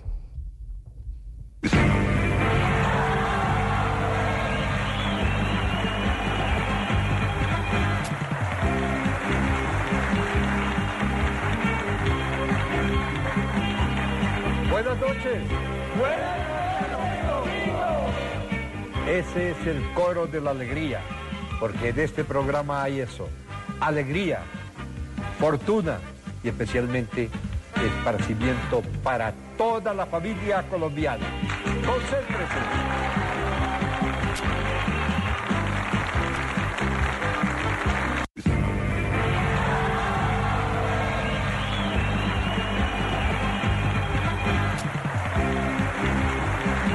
Ahí estamos quienes están conectados a través de nuestro canal de YouTube de Blue Radio en vivo. Pueden estar viendo en estos instantes las imágenes de ese concurso, pues eh, ya legendario en nuestro país de Concéntrese, que llegó a tantos hogares colombianos y de una de las figuras que sin duda alguna revolucionó la televisión en Colombia. Y por eso no queríamos eh, dejar pasar los días, pues para hacer un homenaje precisamente a ese señor que tanto le enseñó a Colombia y que tanto le mostró el mundo. Y por eso hoy quiero saludar con un gran abrazo a uno de sus nietos, que además eh, pues siguió su pasión por la música también, a Emilio Sánchez Salamanca. Emilio, bienvenido. Mil gracias por estar con nosotros hoy aquí en Mañanas Blue, por darnos estos minutos para hablar eh, de su abuelo. Gracias por atendernos. Hola Camila, muchas gracias por la invitación y pues cómo no, eh, digamos que obviamente fue una noticia que nos, chocó, nos chocó mucho a todos, no solamente a la familia, sino a toda Colombia. Gracias por, por eh, darme la invitación. Eh, de hecho, aprovecho para dar las gracias eh, a los medios de comunicación del país que se han manifestado de una forma muy solidaria, muy cariñosa con la familia y con mucho respeto hacia la figura de Julio Sánchez Vanegas. Eh, realmente me atrevo a hablar en nombre de la familia. Hemos estado abrumados con el nivel de cariño y con el nivel de, eh, de, digamos que de abrazos que hemos recibido, porque pues obviamente fue una noticia que por un lado impactó mucho a, a pues a todo el país, eh, tal vez por el estatus profesional alto, el nivel alto profesional que dejó mi abuelo Julio Sánchez Vanegas, pero pues por otro lado, eh, obviamente, y nos impactó a un nivel personal muy fuerte a los que estuvimos cerca de él y a los que lo queremos. A mí no me gusta hablar de él en pasado porque creo que nunca lo voy a hacer. Yo creo que siempre llevo un pedazo de él conmigo porque, eh, porque realmente pues eh, los Sánchez, eh, el fundamento de la familia en términos profesionales, lo puso él o lo ha puesto a él y de cierta forma todos seguimos un poquito lo que él ha dejado establecido. Entonces, pienso que en ese sentido em, no se ha ido. Yo lo siento muy presente en mi vida em, y digamos que en estos días eh, la cercanía con él ha sido más fuerte, pero de una forma un poco diferente. Emilio, su papá era parte de las familias colombianas porque a través de la televisión, en un momento en donde la televisión abierta pues tenía la penetración, su abuelo, eh, em, pues cuando la televisión abierta tenía una penetración del 80%, pues claramente esas personas que uno veía a través de esa caja negra, pues eran parte de la casa de uno, eran parte del hogar y así muchas generaciones crecieron eh, con su abuelo. Pero pues usted tuvo la posibilidad y la oportunidad de tenerlo muy cerca y de hecho usted eh, también es periodista, también siguió un poco esa vena que les dio eh, su abuelo. ¿Qué le enseñó? digamos, distinto a lo que nosotros vimos eh, en televisión. ¿Cómo para su carrera, para su desempeño profesional, fue tan importante tenerlo cerca? Uy, en muchos sentidos fue importante tenerlo cerca. Em, digamos que una cosa que aprendí de él, que de hecho sigo, es que, em, por ejemplo, cuando uno entrevista a un artista, eh, la dinámica cambia cuando uno, por ejemplo, entrevista a un cantante, si más allá de la relación profesional se da una personal, digamos, porque eso da número uno para, pues, hacer más entrevistas, pero por otro lado, eso da para que la dinámica de las entrevistas sea un poco más diferente, un poco más cálida. Siempre le noté calidez a mi abuelo cuando entrevistaba a la gente, por ejemplo, le noté mucha calidez, eh, por ejemplo, con gente como Julio Iglesias, con la que eh, con quien entabló una relación con la que duró muchos años, muchos, muchos años. De hecho, yo pude estar la última vez que esos dos se encontraron y lo que notaba era, y perdón la expresión, era que se mamaban gallo el uno, el uno al otro. Se mamaban gallo como amigos de toda la vida que eran. Eh, por otro lado, profesionalmente me enseñó una cosa y es que em, siempre, siempre hay que hablar, tratar con respeto al oyente y al televidente. Él decía eso, siempre toca tratar con respeto al oyente y al televidente. Eh, a él no le gustaba meterse en cosas morbosas, por ejemplo.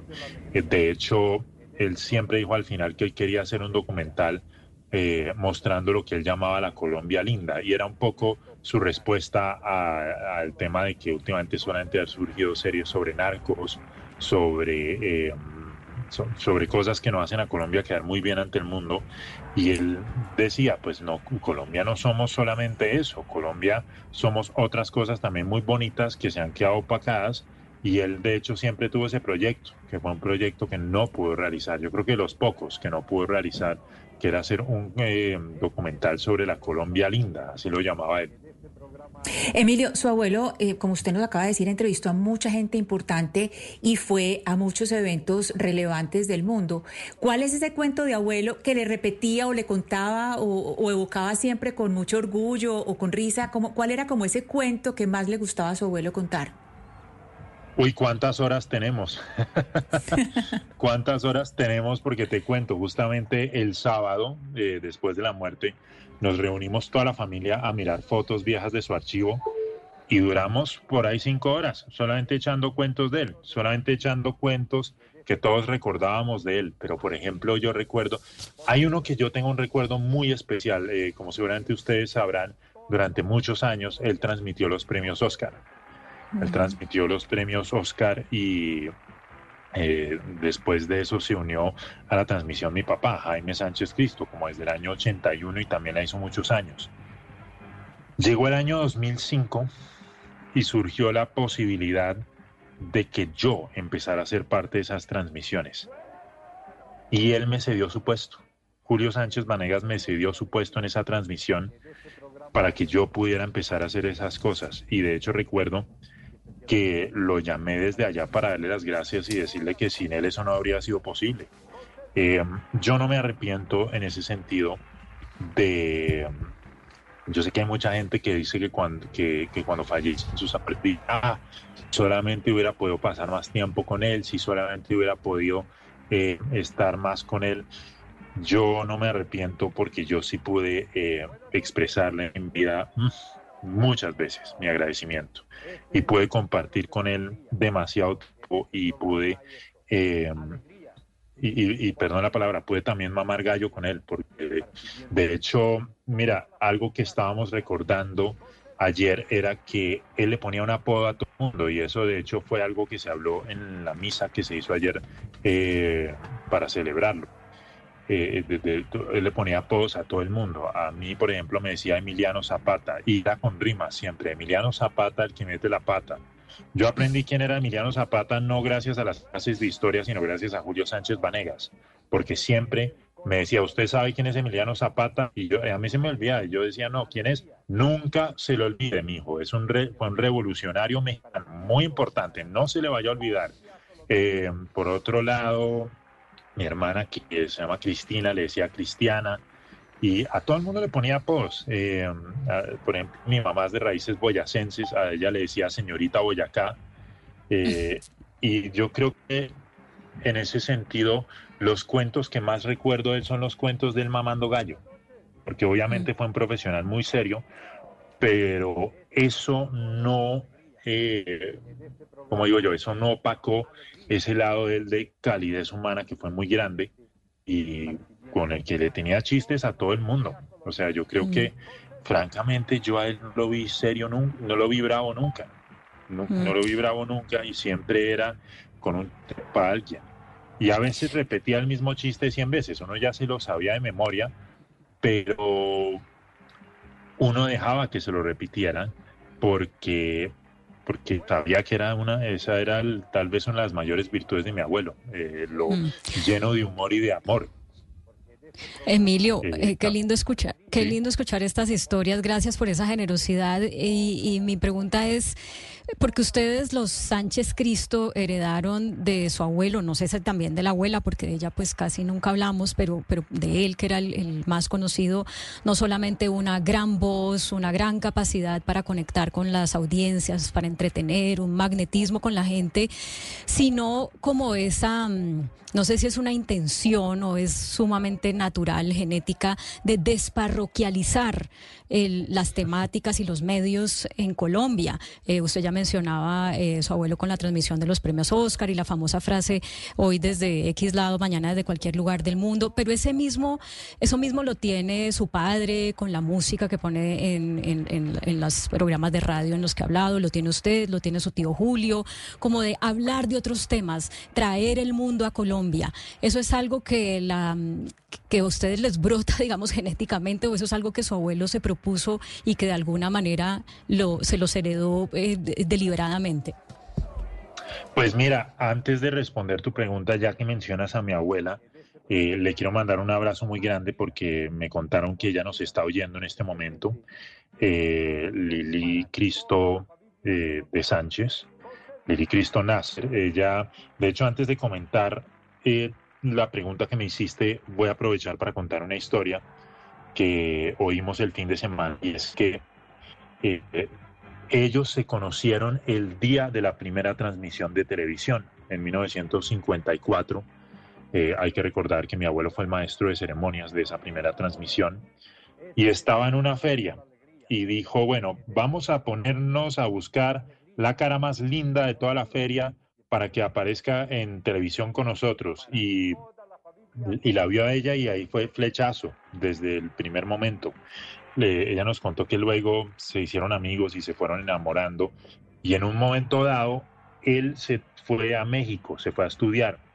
Pasó que se fue a estudiar televisión. Pasó que durante ese tiempo murió su hermana, su hermana y él tuvo que volver al entierro. Durante ese tiempo eh, la familia ella, la familia Cristo, estaba planeando mudarse a Venezuela porque mi- a mi bisabuelo, por ese lado, a mi bisabuelo Abraham, creo que le había salido la posibilidad de hacer un negocio allá. Y mantenían el amor por correspondencia. Ayer estábamos hablando justamente de que la gente dejó de escribirse cartas, ahora son puros mensajes de texto. Eh, y mi abuelo le escribía una carta a mi abuela todos los días. Y lo que supe es que durante ese tiempo, pues ella no le había contado que se iban a ir para Venezuela. Recordemos que esto eran los años 50 y las dinámicas familiares eran muy diferentes en ese momento. Y él regresó para el entierro y ella le dijo, mira, nos vamos para Venezuela. Y él dijo, no, mira, hay una manera de solucionar esto, vámonos a una notaría mañana y nos casamos. Y lo que supe era que eh, se fueron, se casaron en una notaría en Usaquén. La, el, el- el padrino de bodas era Otto Grafenstein y la madrina, su esposa, Florence. Y luego de eso se fueron a celebrar en la cafetería del espectador. Y eh, luego fueron y le contaron todo a mi, bisabuelo, a mi bisabuelo. Quería darme un momento para darle reconocimiento a mi abuela Lili, que yo creo que fue, sin lugar a dudas, eh, uno de los grandes motores de su vida, porque al fin y al cabo estuvieron juntos mm, durante más de 60 años. Entonces, eh, quería mandarle un beso cálido a ella, ya que la mencionaste. Por otro lado, ya que mencionas que si eso se aprendió genéticamente, pues mira, a mi abuelo le preguntaron varias veces si fue que él entrenó a mis a mi papá y a mis tíos para hacer esa cosa.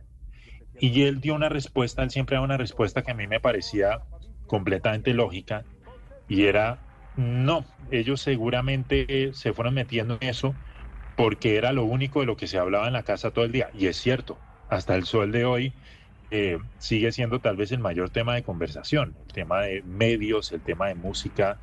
Eh, pues obviamente este fin de semana la conversación giró completamente en torno a mi abuelo y, giró de hecho en torno también a los medios que manifestaron su cariño, pero eso ha sido así toda la vida, toda la vida. Yo recuerdo eh, mucho que en una época se hacían almuerzos todos los sábados en la casa de mi abuelo y mi abuela. Y la conversación era esa, la conversación era sobre televisión, era sobre, por ejemplo, lo que estuvieran haciendo en ese momento en Producciones GES. Eh, pues después se fueron independizando, eh, mi papá armó Vista Producciones, Emilio. eh, Julio se fue por su lado. Entonces, por ese lado, creo que todo se siempre giró en torno a eso, Camila. Claro, y como todo giró en torno a los medios de comunicación, y usted ahora seguramente nos estaba oyendo que estábamos debatiendo sobre pues cómo desde el periodismo se cubren diferentes gobiernos y cómo pues también el ecosistema nos ha transformado y nos ha hecho trabajar de una manera distinta. ¿Qué decía su abuelo en esas conversaciones de los sábados, de los fines de semana en familia, en donde todos discutían sobre los medios de comunicación, sobre la realidad actual de los medios, sobre la televisión eh, y sobre esa catástrofe que nos dice, que nos dicen todos está sobre nosotros, que ya casi que no tenemos futuro porque la era digital vino para acabarnos? Pues él no hablaba tanto de la era, digital, pero sí decía algo con lo que estoy de acuerdo, y es que hoy en día eh, desafortunadamente no se exige la licencia de locución, y él decía, hay que tener preparación, porque hoy en día cualquier persona puede salir al aire diciendo cualquier vulgaridad. Entonces, eh, la posición de él era en ese sentido muy clásica, muy correcta, porque, porque él era realmente un locutor de formación, por así decirlo. Aunque aprendió de una forma, digamos que algo empírica, eh, él aprendió, digamos que los principios clásicos, básicos de la locución. y era enunciar bien, no decir groserías al aire. Eh, por otro lado, eh, tratar bien al televidente, tratar bien al oyente. Y esa era la posición de él. Él, al final estaba escandalizado con todas las cosas burdas que se podían eh, llegar a transmitir en un programa de radio o en un programa de, televisión. Pues eh, mire, Emilio, es un placer haber podido hablar con usted, haber, haber tenido estos minutos, un pedacito con, eh, pues con el nieto de, em, de don Julio Sánchez Vanegas que además pues nos dejó tanto y que pues ya sé que el fin de semana se hicieron muchos homenajes por cuenta del fallecimiento, pero no queríamos perder la oportunidad pues de hablar con las generaciones más recientes, que es usted, precisamente que está en, eh, en los medios de comunicación y que heredó tanto y que le aprendió tanto a su abuelo en cómo ejercer este oficio. Mil gracias por estar en los micrófonos de Blue Radio. Muchas gracias, Camila. Eh, de hecho, aprovecho también para eh, manifestar que, bueno, hay otras personas de mi generación en la familia que también han, eh, han hecho causas muy valiosas. Mi hermana Cristina, por ejemplo, por ejemplo publicó en, eh, en, en, redes, mi hermana Cristina, que es directora de cine, publicó en redes un texto muy lindo sobre el impacto de mi abuelo en su vida y casi que por consiguiente en la mía. gracias Camila por la invitación. Es la primera vez que hablo públicamente bueno, digamos que fuera de redes sociales es la primera vez que hablo, públicamente sobre todo esto, porque han sido unos días en los que se han procesado muchas emociones eh, y, obviamente no todas han sido fáciles, pero gracias realmente por darme el espacio y, y estos minutos para hablar de esta persona eh, tan importante en mi vida, Julio Sánchez Vanegas. Emilio, y para despedirnos, como yo lo oigo a usted, porque usted es un experto en música, casi que un erudito, pues no puedo despedirlo sin pedirle una canción que le recuerde a su abuelo. ¿Cuál es esa canción que usted dice cada vez que yo la oigo pienso en mi abuelo, en mi abuelo Julio? Pues mira, hay un tema con el que yo siempre pensé en mi abuelo, pero después de la misa que se hizo ayer, ahora aún más, eh, y tiene un trasfondo. Jimmy Salcedo, que recordemos, eh, fue músico y fue otro gran eh, presentador de televisión con el show de Jimmy, pues en una época era la competencia de mi abuelo con el show de Jimmy. Mi abuelo tenía un musical que se llamaba Espectaculares Es, que fue donde, como tú bien lo dijiste, presentó a los grandes artistas del mundo. Y en una cosa que yo creo que nunca se haría hoy en día, Jimmy siendo la competencia, hizo una aparición en espectaculares es en la que no solamente fue el invitado, sino que escribió un jingle especialmente para ese programa y lo fue un, el jingle durante algunos años. Y ayer pasó algo muy emocionante. Em, a mí me habían pedido el audio del jingle de Jimmy Salcedo Espectaculares es el fin de semana, pero no sabía para qué era.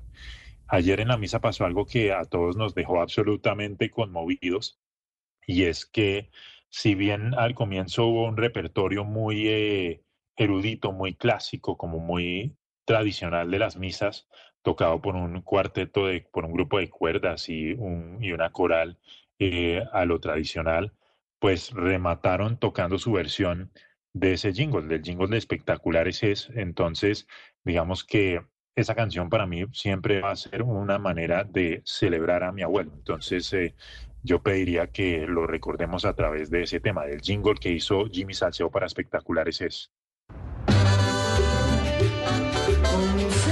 Eh, perdón, ese es el de Concéntrese. Este es el de Concéntrese. Aquí no se preocupe, usted sabe cómo es la radio y que tenemos problemas cuando, cuando ponemos play desde el Dalet. Pero, sí, no, no. De hecho, ese fue un jingle de Concéntrese que le hizo Mario Gareña. Que recordemos que Mario Gareña, pues a ver, otro clásico colombiano. Pero bueno, también con ese se puede recordar a mi abuelo Julio Sánchez Vanegas porque al fin y al cabo eh, se fue un programa de un corte muy popular que yo creo que fue de los más vistos en la historia de la televisión colombiana. Pues Emilio, le agradezco enormemente, le mando un abrazo grande. Muchas gracias Camila por la invitación y gracias a todos tus oyentes por, eh, por escucharnos. es, es es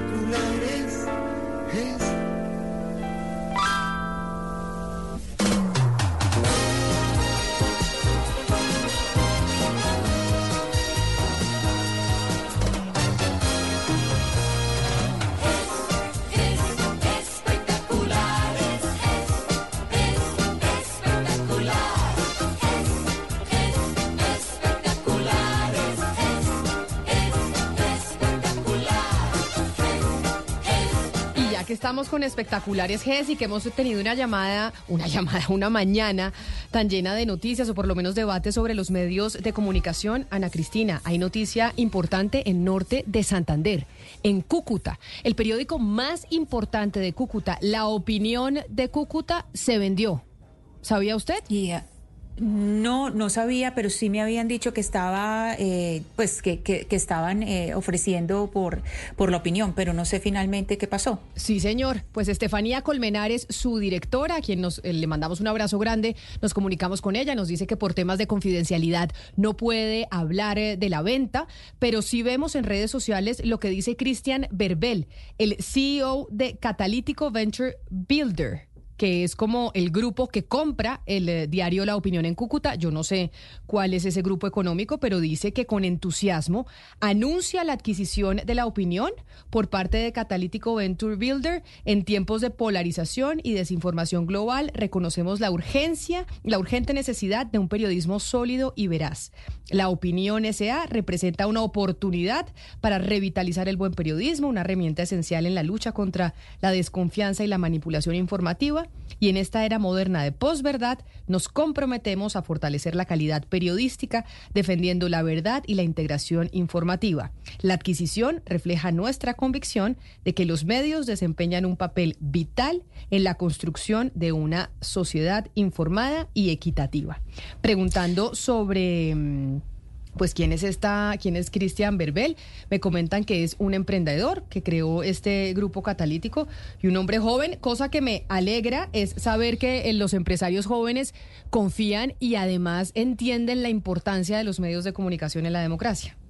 Mire el perfil eh, de lo que es esta empresa Catalítico Venture Builder por las empresas que hacen parte del grupo. Camila, que puede ser interesante porque es notable que, em, digamos, se basan en desarrollos tecnológicos y yo creo que el desarrollo tecnológico para el periodismo es, un, es, un, es una necesidad imperante, imperiosa. Eh, son la empresa WePay, que es una fintech, es la empresa Catalítico Lab, que es una empresa de marketing y estrategia, es la empresa CMK de seguros, también está la empresa Vendu, que es una empresa de sales de, de, de, ventas eh, usando la tecnología y CRM. Hay una empresa de software que se llama Rentic, Soluciones Tecnológicas. Hay una empresa que se llama Vini y otra que se llama Netcare, que son eh, de, salud a través de la tecnología. Y hay una empresa de eh, asistencia y bienestar que se llama Mutuo y otra que se llama Reactivo. O sea, eh, es, un, grupo empresarial principalmente de, empresas tecnológicas, Claudia. Sí, señora. Por eso le digo, por eso le digo que al leer el mensaje, yo no sabía cuál era el grupo, al leer el mensaje sobre la adquisición del 100%, es que cobran el, compran el 100% de la opinión de Cúcuta, el periódico más importante de norte de Santander, y cuando dicen que entienden la importancia del periodismo y de la prensa en una democracia, uno dice, oiga, qué bueno que los empresarios jóvenes, las nuevas generaciones, le estén apostando a esto que como yo se lo preguntaba a Emilio, pues nos vienen diciendo desde hace años pues que esto está condenado a fallecer. Camila, y además que sea prensa regional. Además, ahí es, hay que poner un énfasis especial en que sea prensa regional y que sea un periódico eh, que esté dirigido por una mujer. En prensa regional hay varios periódicos dirigidos por una mujer. Hay que recordar que Estefanía Colmenares estuvo amenazada eh, hace pocos meses. Eh, fue, creo que fue por ahí en septiembre de, de 2023 que estuvo amenazada. Ella tiene pues como toda esa vena periodística y está hace cinco años en la dirección del periódico. Pero precisamente el periódico en los momentos en que se estaba haciendo pues esta denuncia de, las intimidaciones que recibió eh, Estefanía Colmerales, estaban haciendo eh, un seguimiento a las denuncias sobre presuntas irregularidades en la hospitalización de Ramiro Suárez Corso, el ex eh, exalcalde de Cúcuta, que estaba condenado a 27 años de prisión. Entonces, pues aquí hay varias cosas para, por celebrar, no solamente que se invierta en el periodismo, sino que se invierta en el periodismo de región y también que es un periodismo pues que en buena medida ha salido adelante no solamente pues por un eh, por un ejercicio, eh, digamos, de, de muchos años, sino que también pues está a cargo de una mujer, Camila. Tendríamos que hablar con los dueños de Catalítico para ver cuál es su propósito para al comprar este diario regional, pero yo creo que un buen referente que ellos pueden tener es Jeff Bezos, porque cuando Jeff Bezos compró el, Washington, el, sí, el Washington Post, eh, una de las primeras cosas que hizo fue precisamente con esa experiencia en tecnología que, tiene Bezos, hacer una inversión gigantesca en tecnología, em, que no se basaba solamente en vamos a contratar más periodistas y vamos a, o vamos a contratar periodistas de mayor nivel. También hizo eh, en parte eso, pero la inversión en tecnología fue fundamental, contratar ingenieros, ingenieras, para que los contenidos fueran más atractivos para el público debido al cambio en las formas de consumo. O sea que ese sería un buen referente para la gente de Catalítico que adquiere el diario La Opinión. Que seguramente le van a apostar al formato digital, Claudia. Pues porque ya muy pocos empresarios que compran periódicos insisten en el tema del tiraje de papel, que, que está pues cada vez eh, con menos público, con menos con menos lectores. Entonces creo yo que Catalítico, como ha sucedido con el País de Cali y con otros diarios que, recientemente han sido eh, vendidos, que han cambiado de manos, pues van a apostarle al formato digital. Pues noticias de los medios de comunicación, la opinión de Cúcuta. Un gran abrazo a todos nuestros oyentes en Norte de Santander, el periódico más importante de la región, cambia de dueños.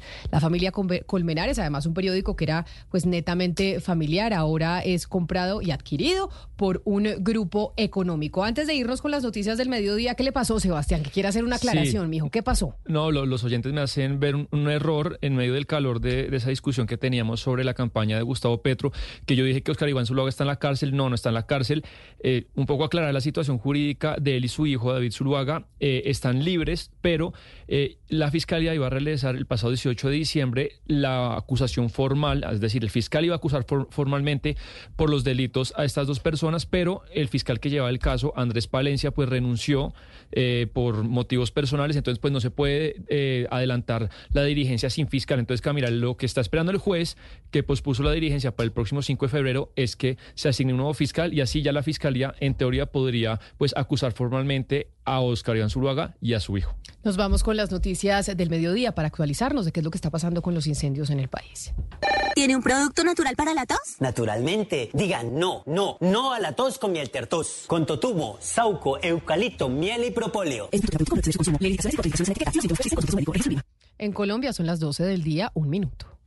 Buenos días. ¿Tiene un producto natural para la tos? Naturalmente. Digan no, no, no a la tos con miel tertos. Con totumo, sauco, eucalipto, miel y propóleo. ¿Y qué otros productos de Natural Freshly tiene? Apetifor, que mejora el apetito. Fibofor, fibra fuertemente natural. ¿Y qué antiinflamatorio tiene? Finacid, la solución antiinflamatoria de origen natural. Solicite productos Natural Freshly. Tratamientos científicos con productos naturales. Es un fitoterapéutico no exceder su consumo. Lee indicaciones y contraindicaciones en la etiqueta. Si los síntomas persisten, consulte a su médico.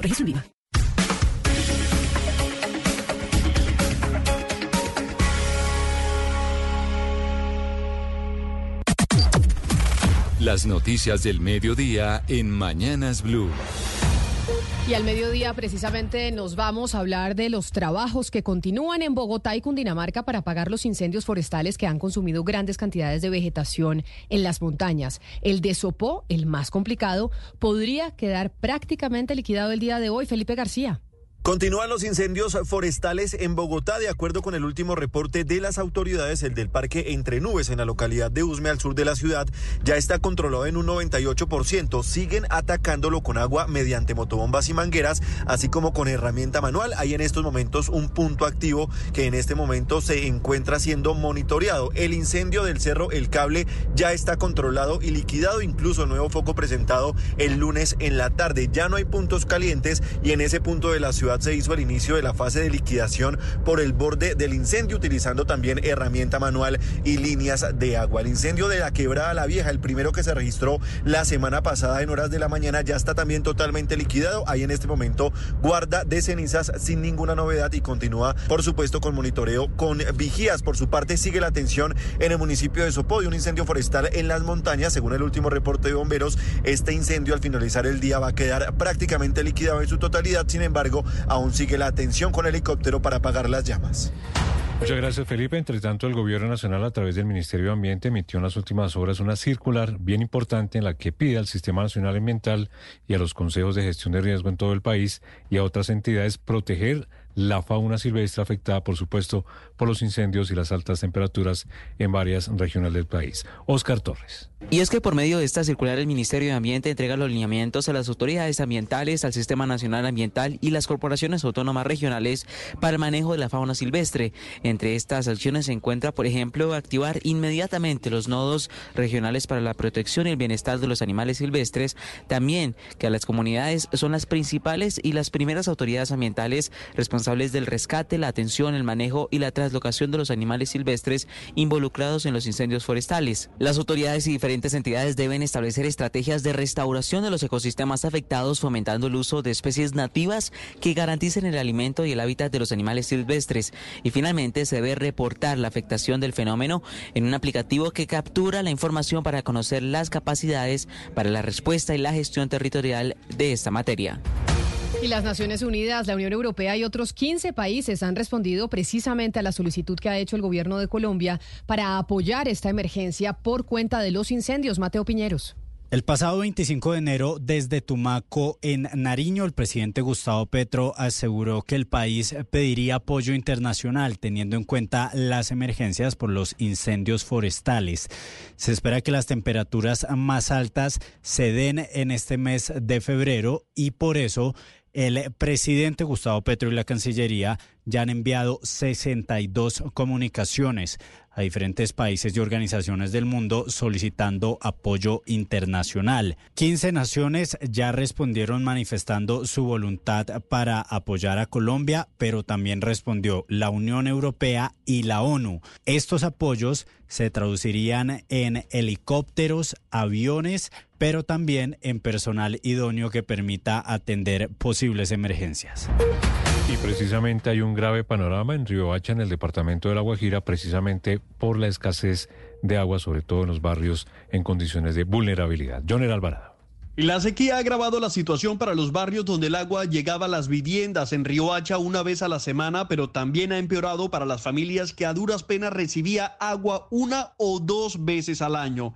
El agua en algunos sectores de Río Hacha, cuando llega dos días a la semana, en algunos puntos se almacena en albercas, pero hay otros lugares de esta capital donde no llega ni una sola vez al mes. Por eso hablamos con la señora Zoraida Andrade Puchaina, afectada por la situación de la sequía en Riohacha, y esto nos dijo. A veces agarramos más que todo el agua para el, suministro de alimentos. Muchas veces no nos toca bañarnos porque en verdad no tenemos el agua para bañarnos, pero sí para cocinar el alimento de los niños. Y tenemos que trasladarnos a otras comunidades o comprar el agua. Quienes viven con 10 mil pesos diarios dicen que o comen o beben agua, pero los dos lujos, como ellos le dicen, no los pueden tener a la vez. Por otra parte, según el gerente de la empresa de acueducto y alcantarillado de Riohacha Acualia, el nivel del río Tapia que abastece a Riohacha sigue bajando drásticamente. Incluso manifiestan que estos niveles bajos se esperaban por allá en el mes de marzo. 12 del día, 6 minutos y cambiamos eh, de tema porque un juez de control de garantías de Barranquilla admitió que la audiencia contra Dai Vázquez fuera reservada y que no estuvieran los medios de comunicación presentes por el manejo de información que podía terminar afectando la intimidad de Laura Ojeda, la nueva pareja de Nicolás Petro y de Nicolás Petro, hijo del mandatario, Vanessa Saldarriaga. Los detalles en torno al aval o a la denegación del principio de oportunidad que Daisuris Vázquez firmó con la Fiscalía para entregar información en el caso de enriquecimiento ilícito y lavado de activos que envuelve a Nicolás Petro a cambio de inmunidad quedarán bajo reserva por solicitud de Laura Ojeda. Así lo aprobó el juez del Juzgado 15 Penal con funciones de control de garantías de Barranquilla, Álvaro Medina Cotes, luego de recibir la solicitud en tal sentido por parte de la defensa de Ojeda, debido a que iban a ser presentadas pruebas en la audiencia que podían vulnerar los derechos a la intimidad de la actual pareja de Nicolás Petro. Este despacho accederá a lo que viene solicitado por el representante de la víctima y decreta, determina que esta audiencia se haga de manera reservada. Una vez fueron expulsados los medios de comunicación de la diligencia, el juez continuó para dar respuesta a dos trámites en el sentido de una supuesta incompatibilidad en desarrollo de la representación de Laura Ojeda y también una solicitud del Partido Colombia Humana de ser declarado como víctima en este proceso.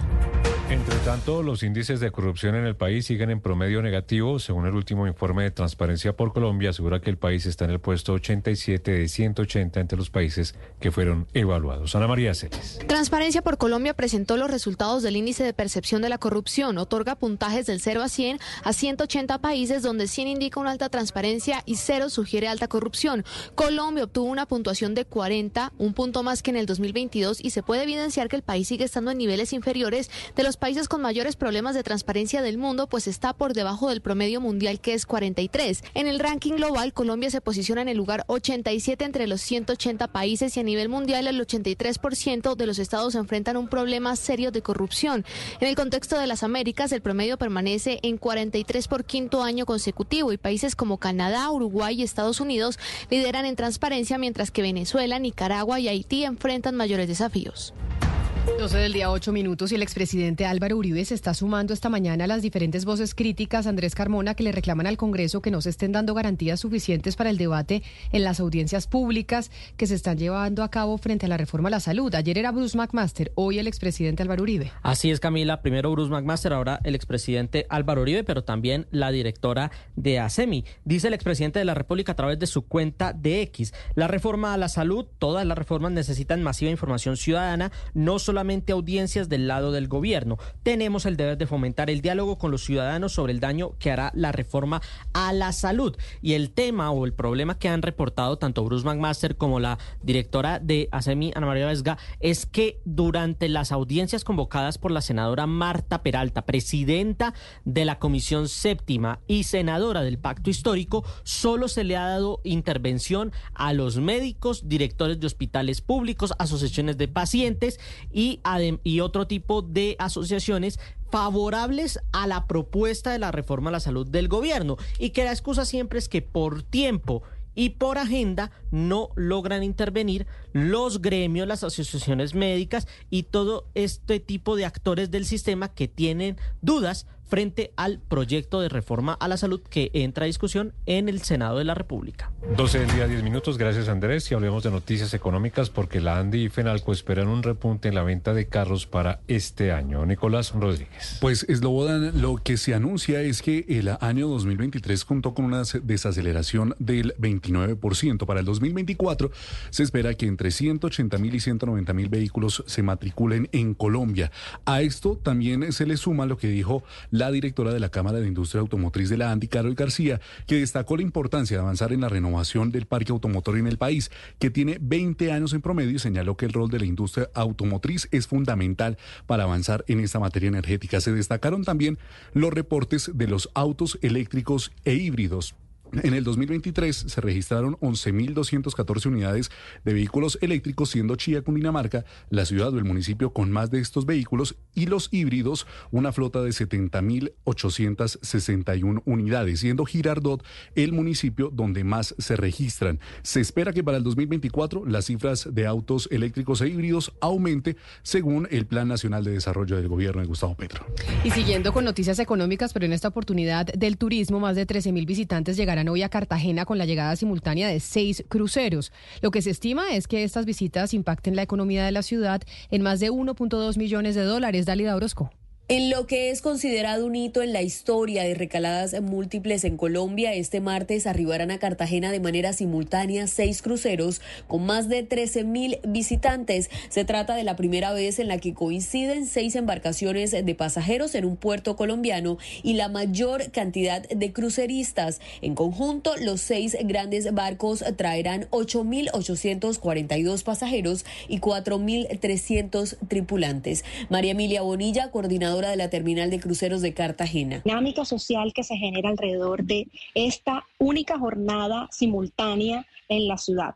Aproximadamente son 1.2 millones de dólares que se movilizarán de impacto económico en la economía de la ciudad si tenemos en cuenta el gasto promedio por pasajero y por tripulante. Entre los cruceros que arribarán a la heroica se encuentran el Celebrity Constellation, Sandan y el Star Pride.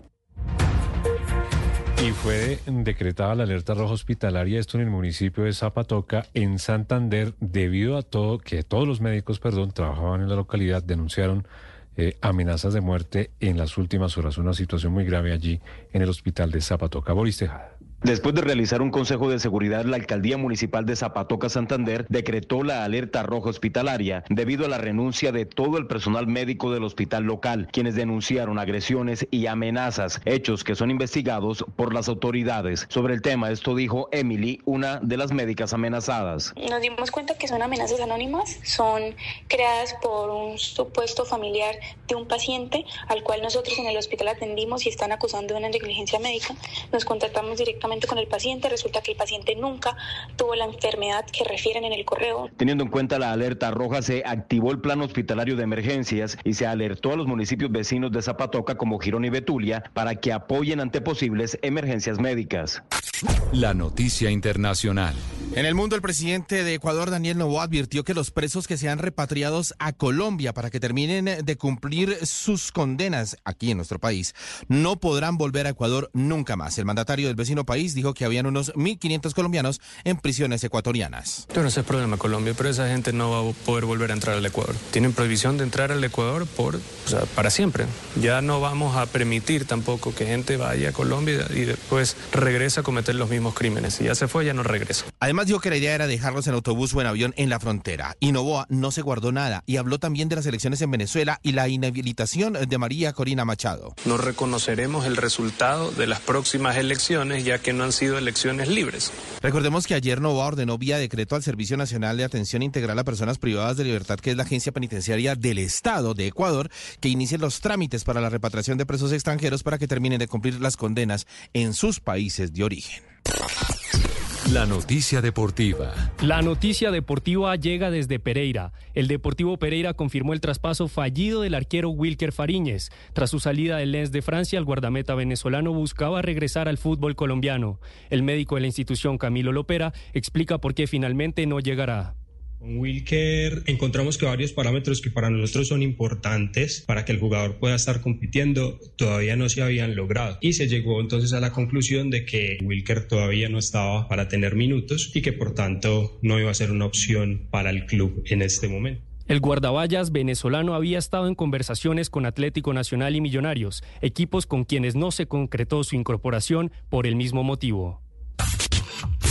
Las principales tendencias en redes sociales. Con más de 9.000 publicaciones, la palabra pastrana es tendencia en el país tras conocerse que el presidente Petro acaba de salir del búnker de la Fiscalía luego de participar en la audiencia de conciliación con el expresidente Pastrana por la denuncia contra el expresidente por presuntos delitos de injuria y calumnia. Petro interpuso la demanda penal luego de que el pasado 28 de noviembre Andrés Pastrana escribiera en su cuenta de ex un trino cuestionando su gobierno y relacionándolo con el narcotráfico. Por el momento se desconoce si hubo algún acuerdo.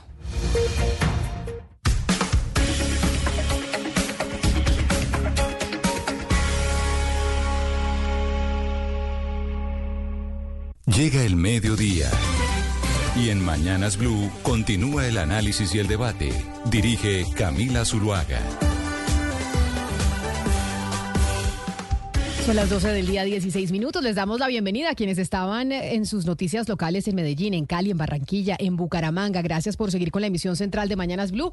Los esperamos eh, también en nuestro canal de YouTube de Blue Radio en vivo y en nuestro chat 301-764-4108. Y este tema, que seguramente eh, también podremos, Ana Cristina, hablarlo sobre cómo se ha hecho seguimiento a las primeras damas y si a la primera dama, Verónica Alcocer, esposa del presidente Gustavo Petro, se le ha hecho un seguimiento distinto que a otras primeras damas que hemos tenido en el país, que yo creo que esto también es sujeto de discusión para quienes creen que a Verónica se le ha hecho un seguimiento mucho más... Eh, es decir, mucho más minucioso. ¿Por qué?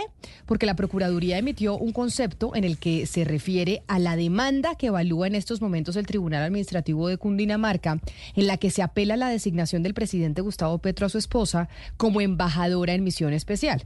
De acuerdo con el concepto de la Procuraduría que se conoció ayer, Lucas, ¿no? Ayer se conoció el concepto de la Procuraduría debe declararse nula porque el cargo de primera dama no existe y por lo mismo se deberían suspender sus viáticos. Esto lo emitió la Procuraduría ayer y claro, pues empieza todo el debate alrededor de lo que ha hecho Verónica Alcocer y las designaciones que le ha dado su esposo el presidente Gustavo Petro y pues cabe también la discusión sobre, bueno, ¿se le ha hecho más seguimiento a Verónica Alcocer que a otras primeras damas?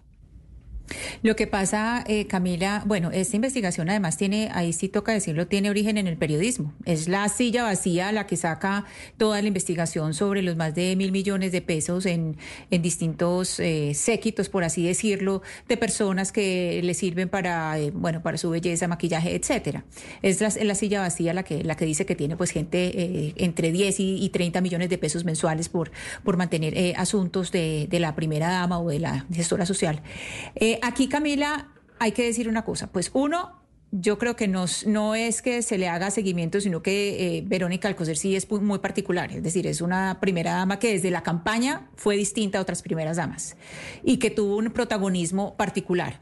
Y segundo, pues también no solamente por las acciones de ella, sino también por, eh, digamos, el tráfico de influencias que ha hecho, pues que se, que se conoce también, es, eh, digamos, con sus amigas y conocidas también, es muy particular. Lo que es es que sí, con todos los familiares de los, eh, de los presidentes, pues no se trata igual, porque pues la Procuraduría, pues no recuerdo que nunca haya dicho nada de los múltiples viajes del hermano Iván Duque, por ejemplo.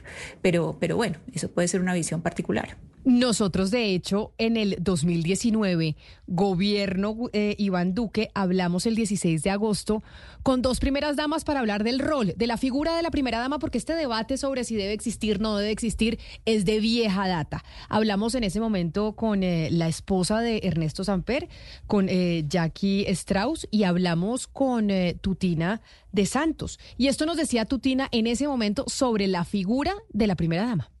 Señora María Clemencia, yo tengo varias dudas. Una parte importante del país en este caso siempre espera algún papel importante de las primeras damas, o por lo menos de la pareja del gobernante, ya sea un alcalde, un gobernador o en este caso un presidente.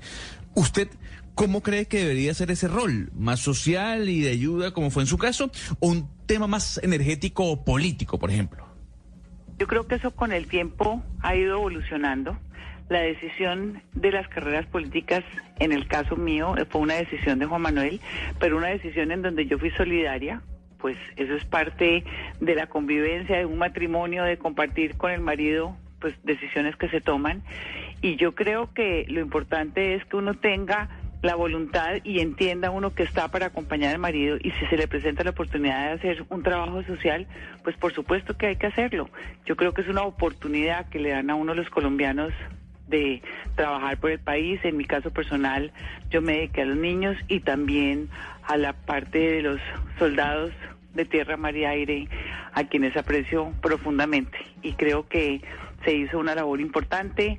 Yo por lo menos los llevo a todos en el alma y creo que lo que Juan Manuel hizo eh, por el país, pues el país lo conoce y yo fui solidaria con él en las sí. buenas y en las malas.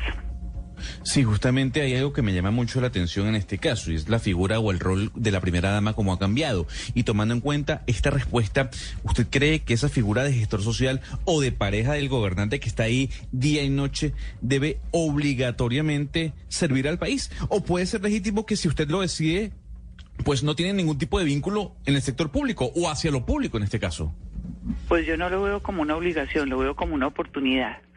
Y así lo vi y así lo, lo manifesté y así lo realicé como una oportunidad. Y ya es decisión de cada primera dama de jugar un rol de A o de B manera. Y yo en eso soy totalmente respetuosa. En mi caso personal, lo vi como una oportunidad para prestarle un servicio a mi país.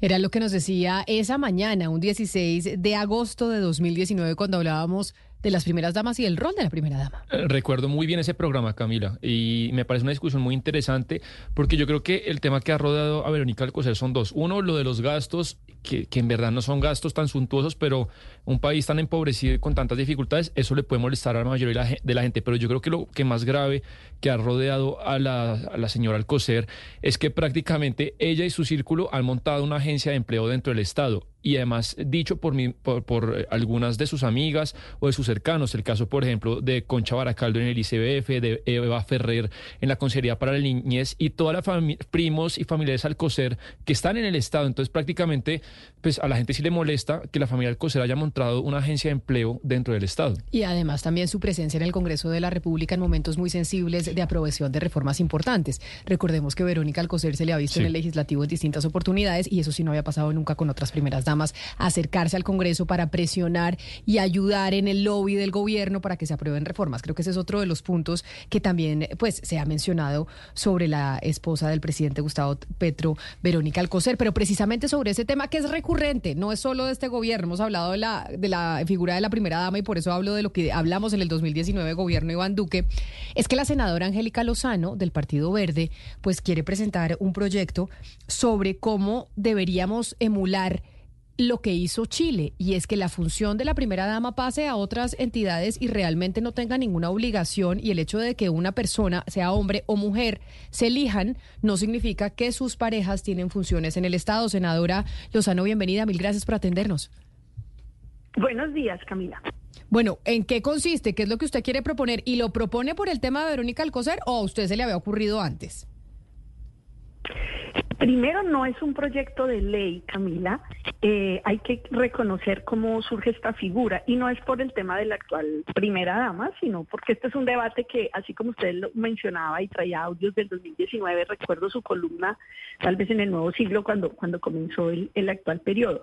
Es un tema que tiene que ver con el trabajo no remunerado de las mujeres porque es gratis, sin sueldo y porque ha sido como el rol tradicional, simbólico, la esposa de, eh, entonces no trabaja, entre comillas, y lo que hace es ayudar.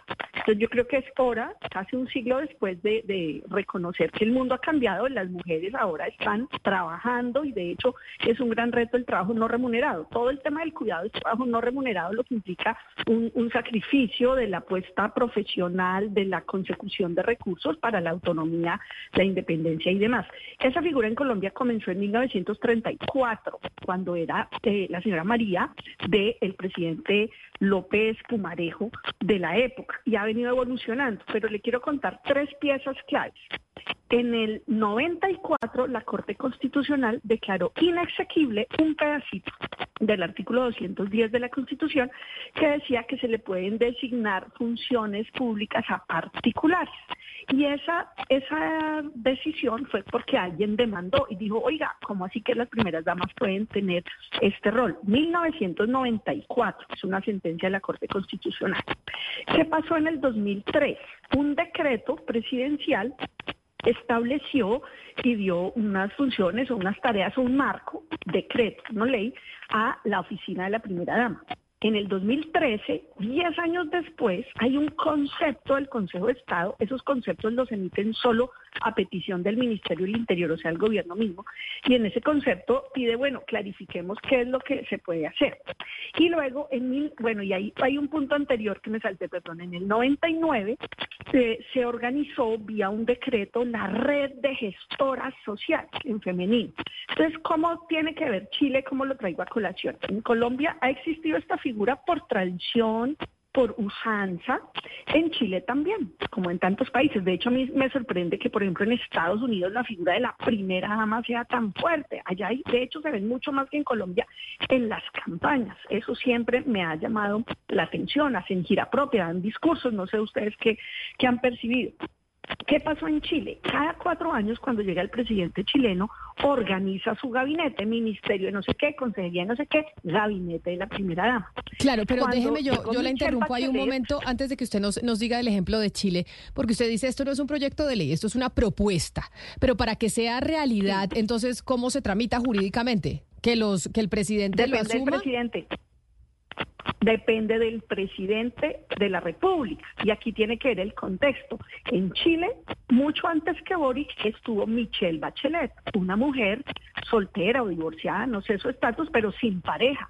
Entonces, cuando Bachelet organizó su gabinete, que además ha sido presidenta dos veces, eliminó lo de la figura de primera dama por obvias razones y lo que hizo fue llamarle dirección de área sociocultural, porque en Chile por ley sí tenían, y ahorita lleguemos a Boris, sí tenían por lo menos seis funciones. Era la encargada, esa primera dama, de regir como varias fundaciones del Estado en materia de niñez, de mujer, de cultura. Entonces Bachelet quitó eso y dijo dirección del área sociocultural.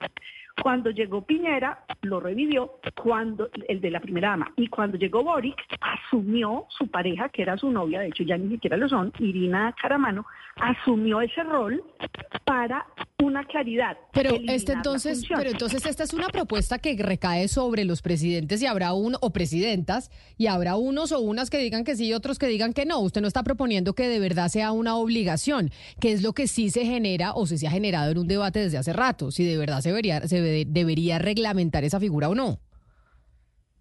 Pues hay que evaluar si el mejor camino es una ley. Yo estaría dispuesta, pero le tengo que aclarar, no tengo un proyecto de ley presentado. ¿Qué pasó en Chile?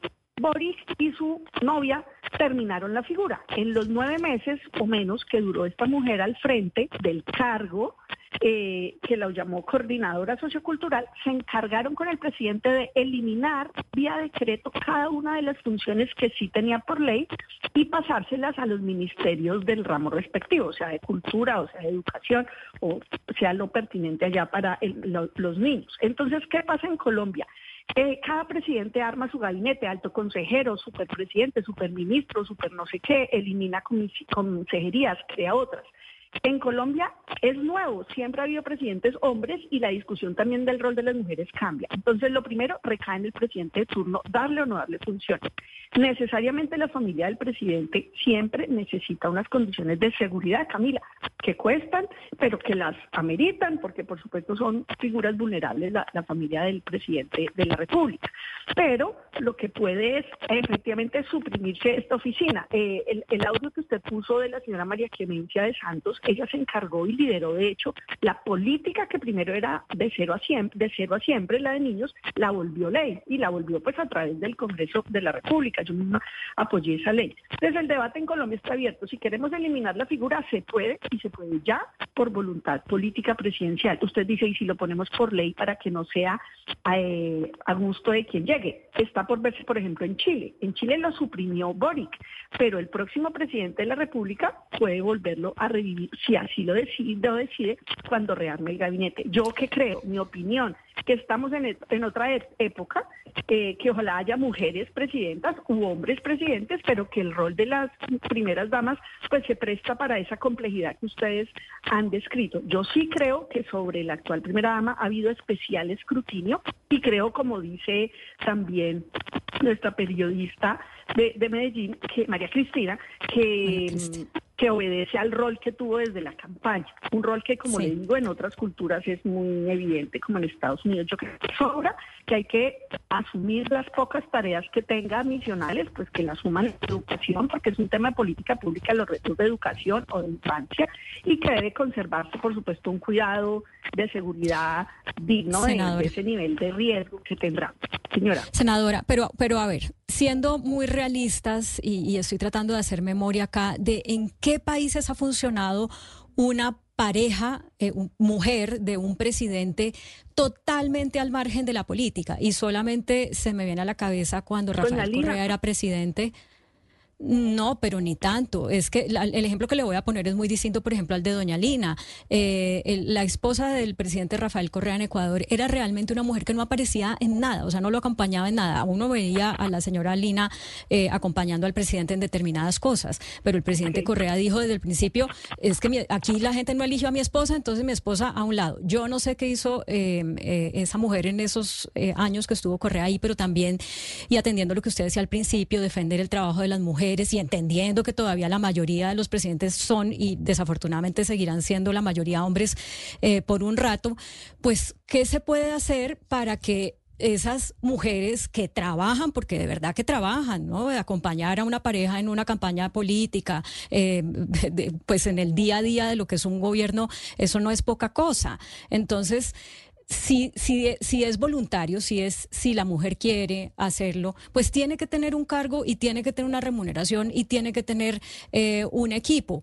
Pero si lo eliminamos, igual la persona va a trabajar y no va a, recibir absolutamente nada a cambio. Entonces, pues, ¿en qué términos debería ser la propuesta? Hagamos el ejemplo con usted. Digamos, usted puede ser primera dama, porque, porque, porque su esposa se va a lanzar, todos lo sabemos, ¿cierto? Si Claudia López es elegida, usted va a ser primera dama. Y uno no se imagina a una Angélica Lozano calladita cuatro años, escondidita por allá No, usted va, usted pues ejercerá y aplicará su, su experiencia eh, al servicio de qué es lo que a usted le gusta. Entonces, ¿cómo podría ser ese escenario? Pero no como funcionaria pública, pero no en ese en esa hipótesis no podría meterme nunca en asuntos públicos.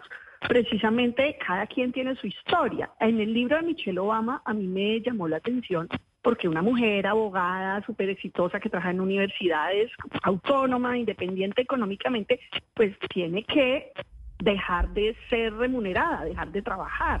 Eso es un lujo que la mayoría de las mujeres, como ustedes las de esta panel, las oyentes que están allá en la lucha, en el trabajo, o gente como yo, no puede darse.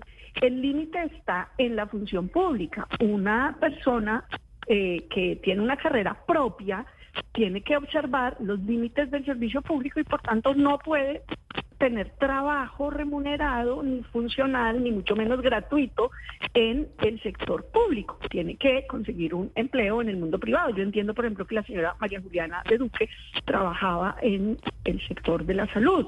Eh, desde antes, desde cuando él era senador, que las familias de los políticos sufren más de lo que la gente cree. Eh, tuve la oportunidad de encontrarme con la señora María Clemencia en alguna ocasión y claramente el rol que usted dice sí es cierto, el del acompañamiento día a día, en las afugias.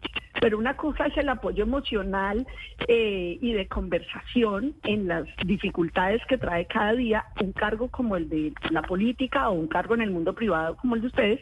Eh, y otra es el rol público con presupuesto Pero público. hablando, Colombia estamos listos hablando para de lo que usted dice, yo, yo intuyo, senadora, y quisiera hacer su pregunta, en ese caso hipotético de que su pareja sea presidente de la República o, bueno, presidenta, ¿usted se retiraría de la, de la política? ¿Usted considera que eso sería lo que corresponde en ese caso? Pues es que eso no es una, eso no es voluntario, sí o sí, hay unas incompatibilidades, punto final. Pero, yo no sé, yo por supuesto admiro mucho a Claudia y ya veremos qué pasa en, en su vida política, pero claramente es incompatible con la presidencia de la República. Yo fui senadora siendo ella alcaldesa porque mi carrera viene de antes y de atrás y demás, pero en un cargo de eso simplemente no existiría. En la alcaldía de Bogotá, siendo ella alcaldesa, no existió la figura de la primera dama, que en Bogotá, de hecho, por eso la costumbre, tanto para que exista como para que no exista, marca tanto. En Bogotá no ha existido, casi nunca. Será excepcional cuando ha habido y se ha ejercido la función de primera dama. Ni Mocus, ni Lucho, ni Petro. Pero senadora Lozano, Peñalosa, a propósito de esa pregunta, a propósito de esa pregunta que le hace Sebastián, pues es un hecho y para nadie es un secreto. Ustedes en política públicamente pueden decir que no, que ya veremos, pero lo que es un hecho es que Claudia López está preparándose para la candidatura a la presidencia después de que salga. y está Sí, pero mucho. eso, eso hacen todos. Todos se van y dicen, me voy a Harvard, a MIT, a Stanford y allá están un año y preparando el paper a ver cómo es que miran para, para proponer su candidatura presidencial, que está muy bien, digamos, no, no está mal. Para nadie es un secreto que eso es una realidad. Y entonces usted también tiene Más una que un carrera. secreto, digamos, es muy valioso que tanta gente valore su talante, su carácter y su carrera y la vean como una opción. Claro, pero entonces, como eso es un hecho y usted tiene una carrera también muy exitosa política y es un, una probabilidad muy alta que la exalcaldesa Claudia López pueda llegar a la presidencia, ¿usted qué ha pensado? ¿Usted qué haría? En caso de que eso, de- hablemos que estamos dentro de dos años y medio y resulta que elegimos a Claudia López como presidente. Angélica Lozano, ¿qué va a hacer usted? Eh, yo no ejercería ese cargo porque además los tiempos cambian y tal vez la señora María de la época de- del presidente López Pumarejo era ama de casa. Yo no, yo trabajo desde que estaba en la universidad, desde que salí del colegio. Entonces yo lo que tendría es que cambiar de actividad, por supuesto, que no podría ser con lo público. No quiere decir eliminar mi carrera, pero simplemente no podría ejercerla durante unos años, cosa que además me viene Podría, podría hacer un doctorado, ¿por qué no? Ahí tiene los cuatro años para ponerse a hacer un doctorado que tanto no, lo tiene yo no pendiente. Soy de doctorado. No soy de doctorado, no, no, no, ese, ese carácter de investigación. Pero más allá que la casuística personal, que no es lo que me motiva esta conversación, Camila, yo veo muy positivo lo de Boric. Y mire que estudiando me puse a, pues vi algo muy evidente, es que antes de Boric hubo una bachelet. Y pues con Bachelet simplemente el rol no existió. Las pocas mujeres al mando hacen que no nos hayamos hecho esta pregunta. Valdría la pena que usted le pregunte a nivel territorial a mujeres que ejercen el rol de gestora social, que es como se les llama en municipios, ciudades, gobernaciones, y a ciudadanos o a otros actores ¿Qué opinan de ese rol? En la práctica lo ejercen por costumbre, por arraigo, asumen unas tareas con personas vulnerables, niños, personas con discapacidad, pero en la práctica aplican la misma limitación nacional. No tienen función pública, tampoco tienen sueldo, que es que ese no es un tema menor. Toda la estrategia del cuidado es para reconocer el trabajo no remunerado, pero el niño que pasa del ama de casa, muchos pelados dicen, ¿qué hace su mamá? Nada. ¿Cuál nada? Están, son los que sacan adelante la casa los hijos, el cuidado del mayor, del papá, del abuelo, etcétera.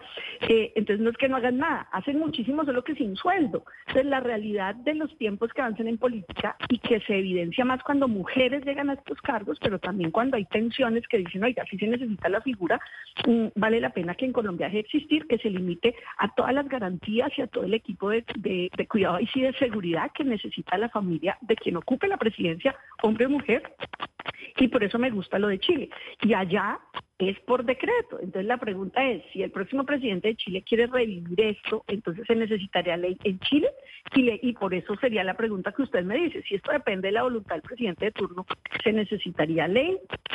Pues es una, una valiosa pregunta. Tal vez la costumbre tiene un peso de arrastre enorme y lo que necesitamos es políticamente persuadir con argumentos a todos los candidatos y candidatas para que pues en caso de acceder al, poder nacional, pues se, se profesionalice el tema de los niños o demás, pues no, no es de primeras damas ni de tiempo libre, ni de hacerlo por caridad, es de política pública súper desafiante en superación de pobreza, cierre de brecha y es un tema técnico además, no es como un voluntariado de la pareja.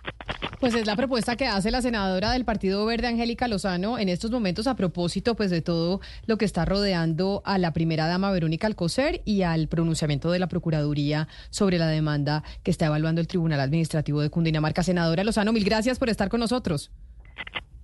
Una pregunta al, al, final para ustedes que han revisado. Yo sí creo que hay un escrutinio diferente sobre la, la actual primera dama eh, y creo que es razonable lo de los no viáticos.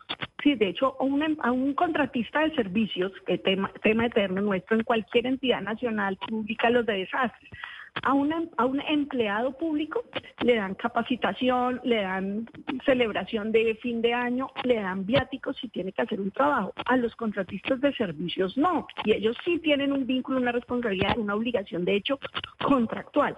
Entonces, yo creo que eh, si en el pasado a otras mujeres, porque solo han sido mujeres primeras damas, se les pagaron viáticos, pues vale la pena también ponderar y decir, de aquí para adelante ya no más pero ahí sí me queda la duda y ustedes como periodistas habrán revisado si, hubo resoluciones en el pasado, al igual que las de este periodo, donde ha habido viáticos y creo que no hay lugar a viáticos, no hay lugar a viáticos. Al contrario, si la pareja acompaña, pues es que acompaña, pero digamos no, no genera erogación.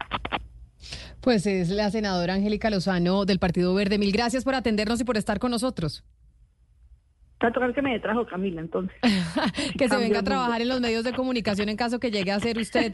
le pues, tengo una opción, le tengo una opción, Camila. Yo le dije doctorado y dijo que no, que no quería doctorado. Me parecía la mejor a mí, pero no. pues ella no le gustó.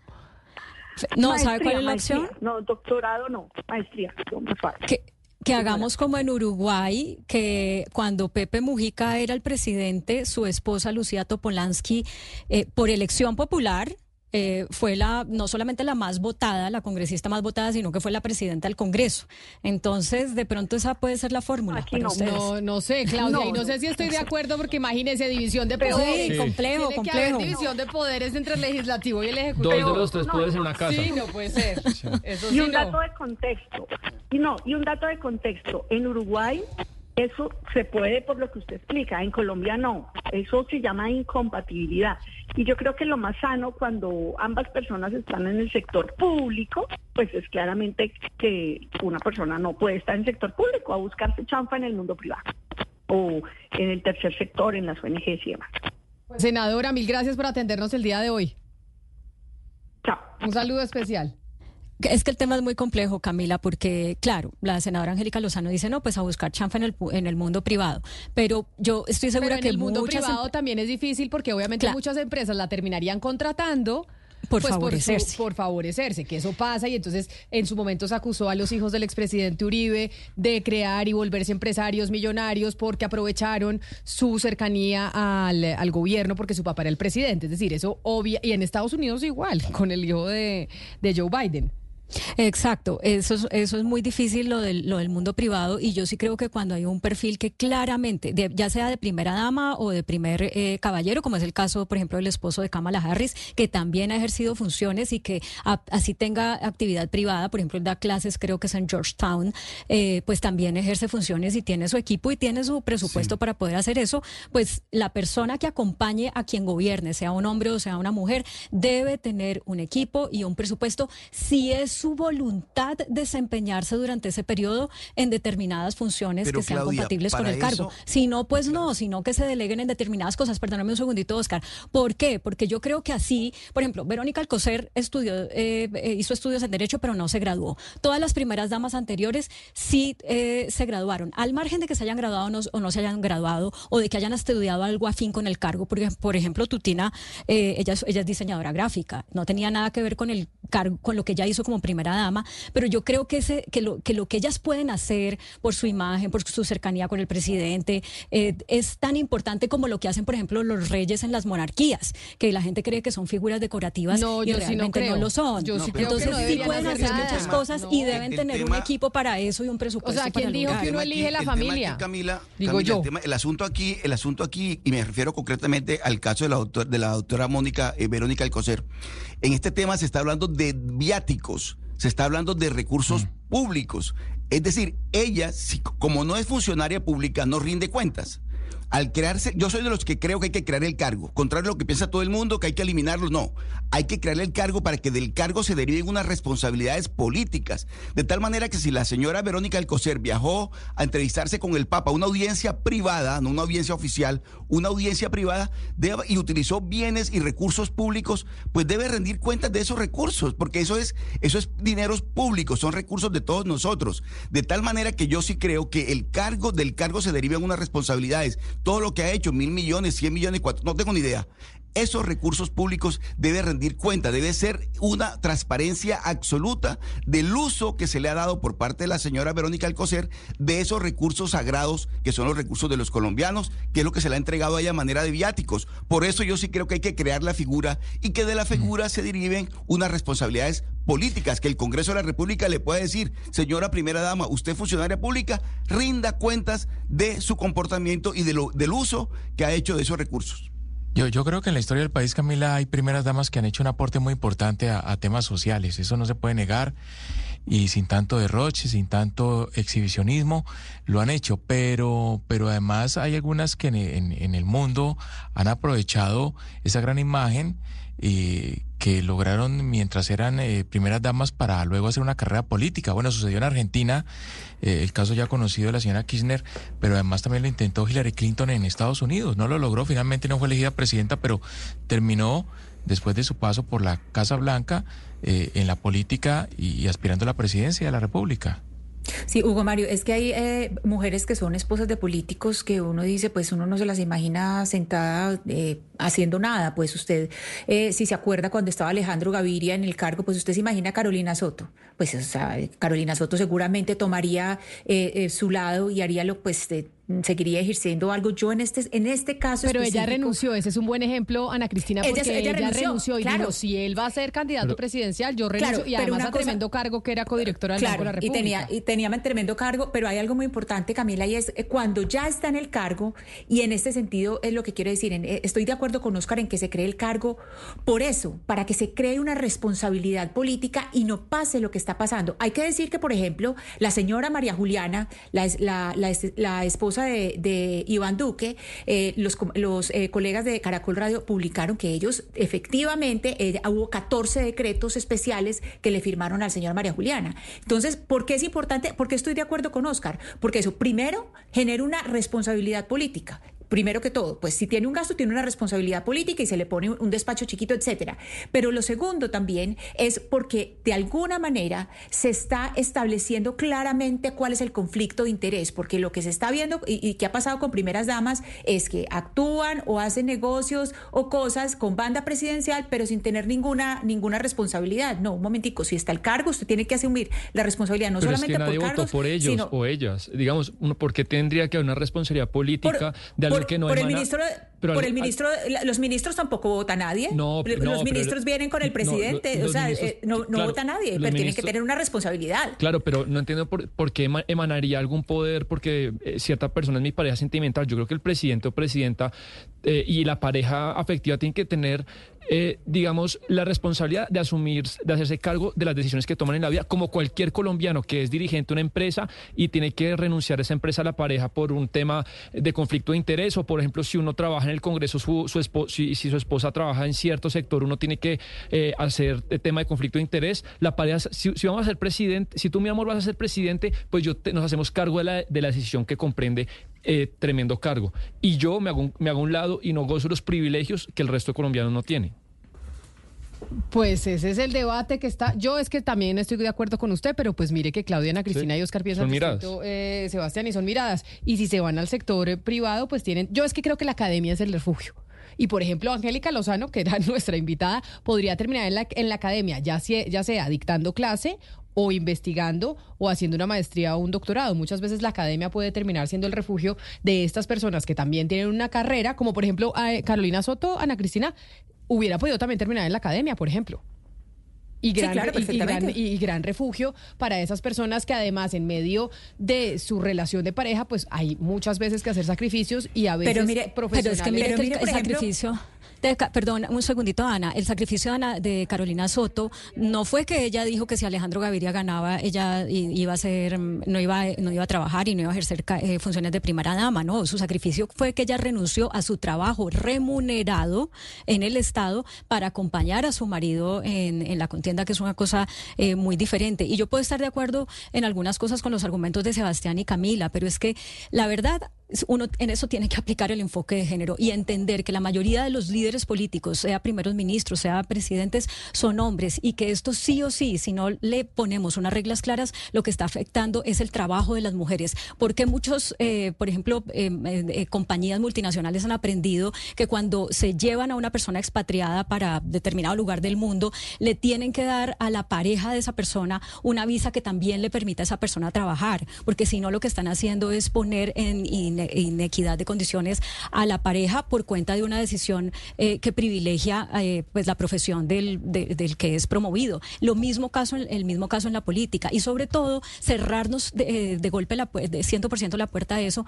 es desaprovechar el talento, la preparación y el conocimiento y experiencia que muchas de estas mujeres tienen cuando llegan a, ese cargo de ser primeras damas. Entonces no creo que puedas uno ser tan categórico como siempre sí y siempre no. Demos la oportunidad a esas, digo mujeres porque la mayoría son mujeres, de decidir. De eso se trata también entender el enfoque de género. Pues sí, yo- y de que, hay- que, lo- y que los eh, el cargo tenga unas fun- funciones claras, Camila, es decir, que se delimite.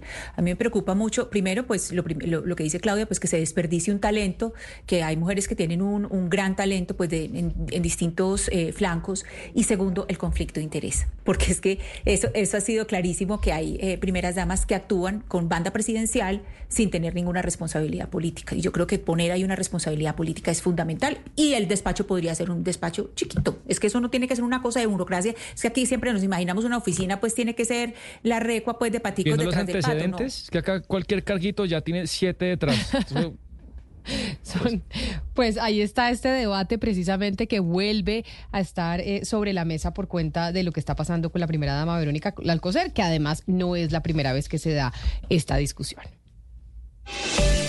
Innovadora tecnología, productividad y desempeño para volver a clases con HP y al costo te dan la hora en Blue Radio. Son las En Colombia son las 12 del día, 51 minutos. Regresa a clases recargado con HP y al costo. Por la compra del portátil 14DQ5005 con procesador Core i5 y batería de larga duración, lleva multifuncional Wi-Fi HP 2875 con el 60% de descuento y paga solo 149 mil pesos. No dejes pasar esta oportunidad y compra la mejor tecnología HP en tiendas al costo y Catronics. Disfruta lo mejor en computadores en al costo. Al costo. Hiperahorro siempre. Vigente al 31 de enero. Esta es Blue Radio, la alternativa.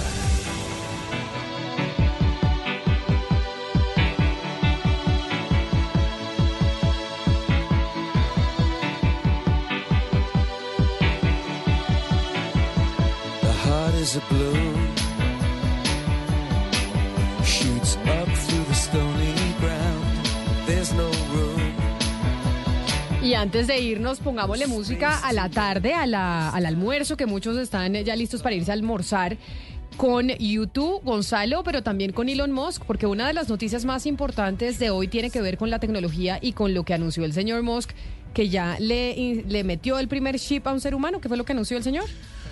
Pues eh, recuerde que Camila, él tiene una empresa llamada Neuralink. No, un es momento, conectar- espéreme un momento porque yo no lo había visto, yo no lo había visto hoy a usted o si lo había visto porque Sí, se sí, cambió, tuvo, Gonzalo. Se puso tuvo una un camisa blanca.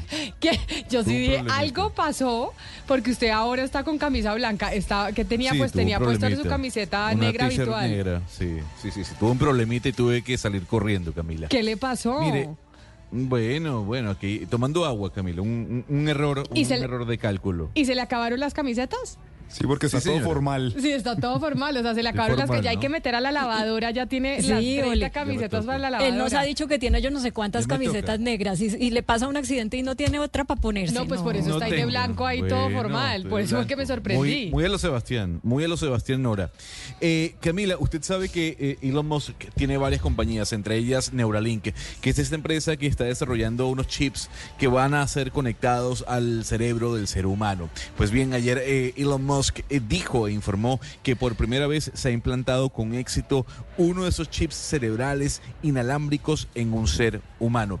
Básicamente lo que busca Neuralink es conectar eh, los cerebros humanos a computadores y de alguna u otra forma ayudar a tratar afecciones neurológicas complejas. No obstante, también hay que decir que ayer se informó de algo maravilloso y es que Neuralink está trabajando en una tecnología llamada telepathy.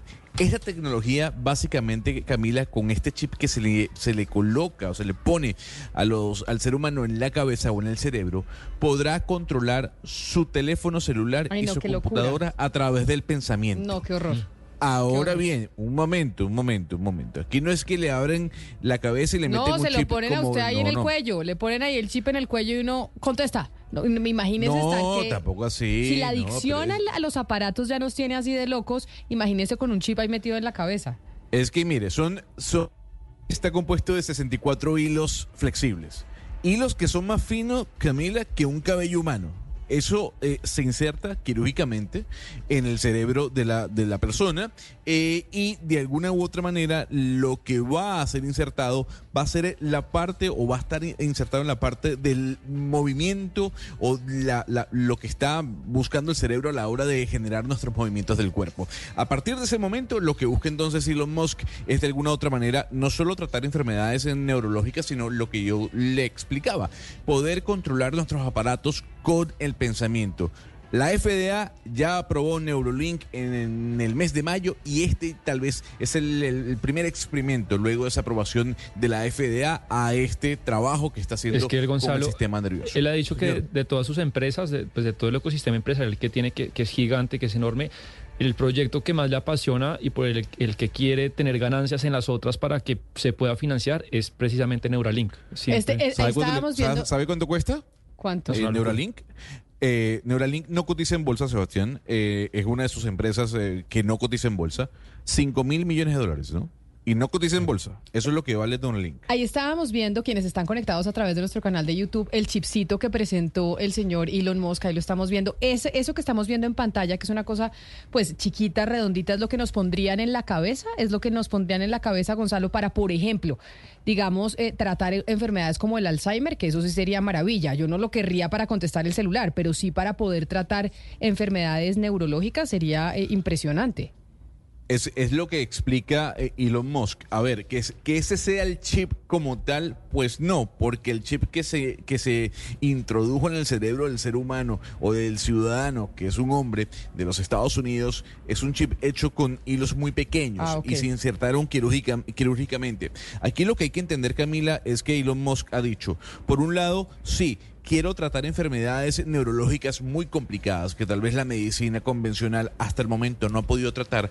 Y dos, hacerle la vida mucho más fácil a los humanos, conectando el pensamiento, el cerebro con sus dispositivos móviles. Eh, no, pero entonces, eh, Gonzalo, no entiendo una cosa. Camila dice que muy chiquito lo que le meterían a uno en la cabeza. Para los oyentes que no están viendo, eh, perdón, Camila, eso no, tiene el es que tamaño de una dice que ese no Eso es. tiene- No, que ese Ah, no es, que ese que estamos viendo en pantalla no es, que el que Ah, se sí, le eso- metió eso a le un quería- ser humano ten- tiene hilos de oro y son delgaditos. Sí, exacto. Eso le quería preguntar a Gonzalo que qué es lo que estamos viendo en pantalla, porque lo que estamos viendo en pantalla parece como una, mon- una moneda de mil pesos, que eso es grandísimo, pues eso es una cosa Es una- inmensa. Esa fue la presentación Oiga. en su momento del señor Elon Musk con el, con el prototipo que iba a ser dicho chip. No obstante, esto Ah, es eh, una, una, una, una conexión de hilos que van intercalados unos y otros, eh, eh, introducidos quirúrgicamente en el cerebro de la persona. No es que usted le va a meter una moneda y punto y se queda ahí. No, no. no. Esto es, es un- una operación que se hace para conectar esos hilos que van enlazados a una computadora y así poder tener eh, conocimiento de los movimientos que usted tiene en su cerebro y que van conectados a su cuerpo.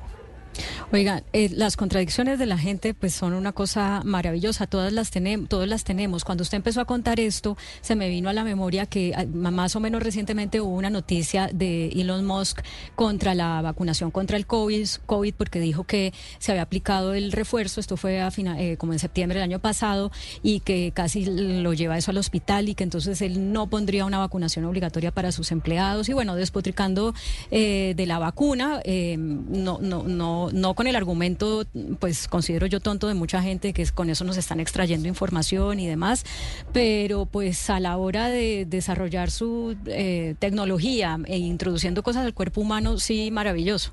Contradicciones, que me parece a mí. pues, No, pero no, Claudia, discúlpeme. No, lo que pasa es que usted obvia algo, ¿no? Y es la palabra obligatoriedad. Obligatorio.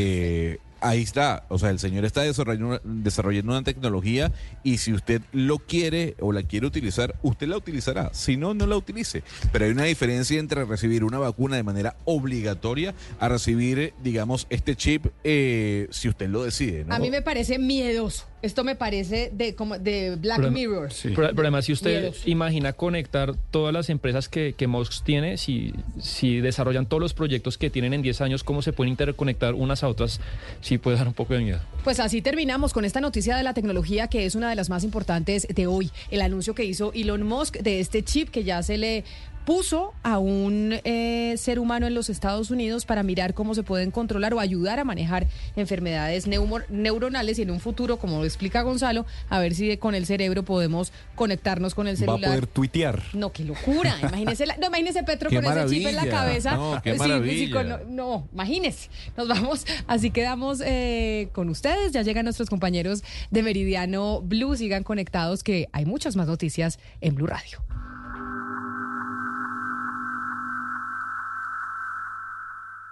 ¿Tiene un producto natural para la tos? Naturalmente, digan no, no, no a la tos con miel tertos, con totumo, sauco, eucalipto, miel y propóleo. En Colombia, una de la tarde en punto. Buenos días. ¿Tiene un producto natural para la tos? Naturalmente, digan no, no, no a la tos con miel tertos, con totumo, sauco, eucalipto, miel y propóleo. ¿Y qué otros productos de Natural Freshly tiene? Apetifor, que mejora el apetito. Fibofor, fibra fuertemente natural. ¿Y qué antiinflamatorio tiene? Finacid, la solución antiinflamatoria de origen natural. Solicite productos Natural Freshly, tratamientos científicos con productos naturales. Es un fitoterapéutico, no exceder su consumo. Lee indicaciones y contraindicaciones en la etiqueta. Si los síntomas persisten, consulte a su médico. Registro A esta hora, en Blue Radio, las historias, las primicias, los personajes, la música y la tecnología en Meridiano Blue. Con Ricardo Ospina, Silvia Patiño y Octavio Sazo.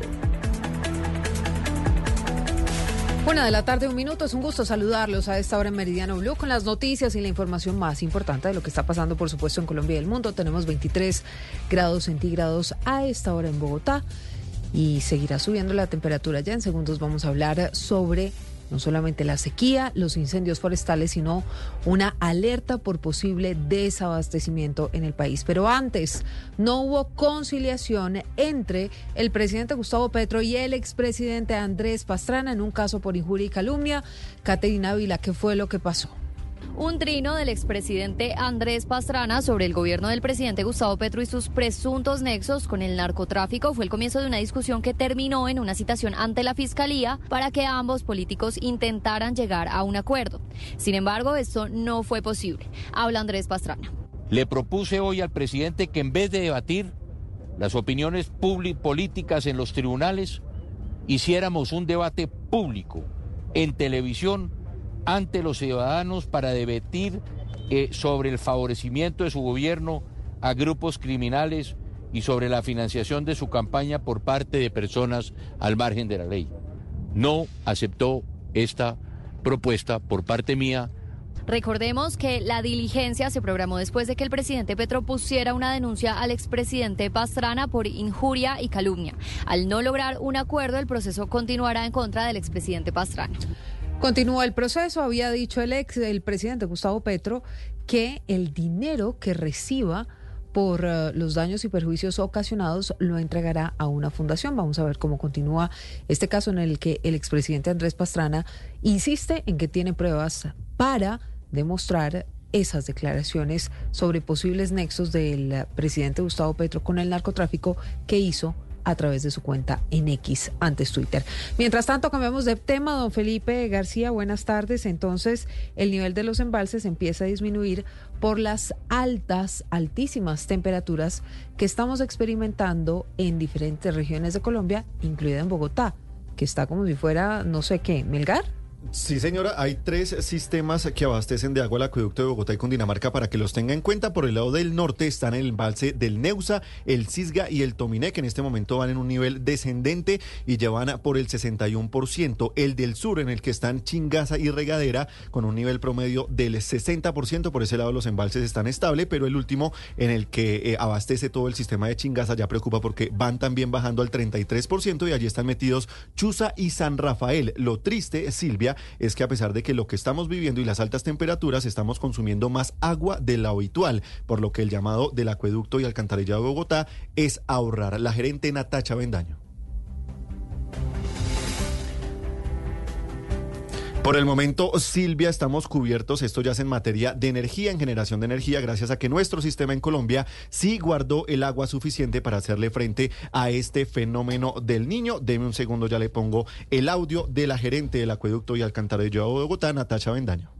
Necesitamos ser muy juiciosos con el consumo responsable del agua potable. Estamos en el fenómeno del niño, estamos experimentando altísimas temperaturas y necesitamos del aporte de todos los ciudadanos para reducir el consumo del agua potable. Ya escuchó usted la gerente del acueducto de Bogotá, es mejor ahorrar agua para después no tener contingencias. Volvemos al tema de energía, Silvia. Actualmente los embalses en Colombia están en un 57,1%, un nivel muy superior si se compara con los datos registrados en 2016, el fenómeno del niño pasado en el que sí tuvimos problemas por el lado de la generación de energía. Sin embargo, como van las cosas, hay agua suficiente para generar pues toda esta energía en Colombia para pasar este fenómeno del Me queda una duda, don Felipe, el riesgo de, de, de desabastecimiento es por qué?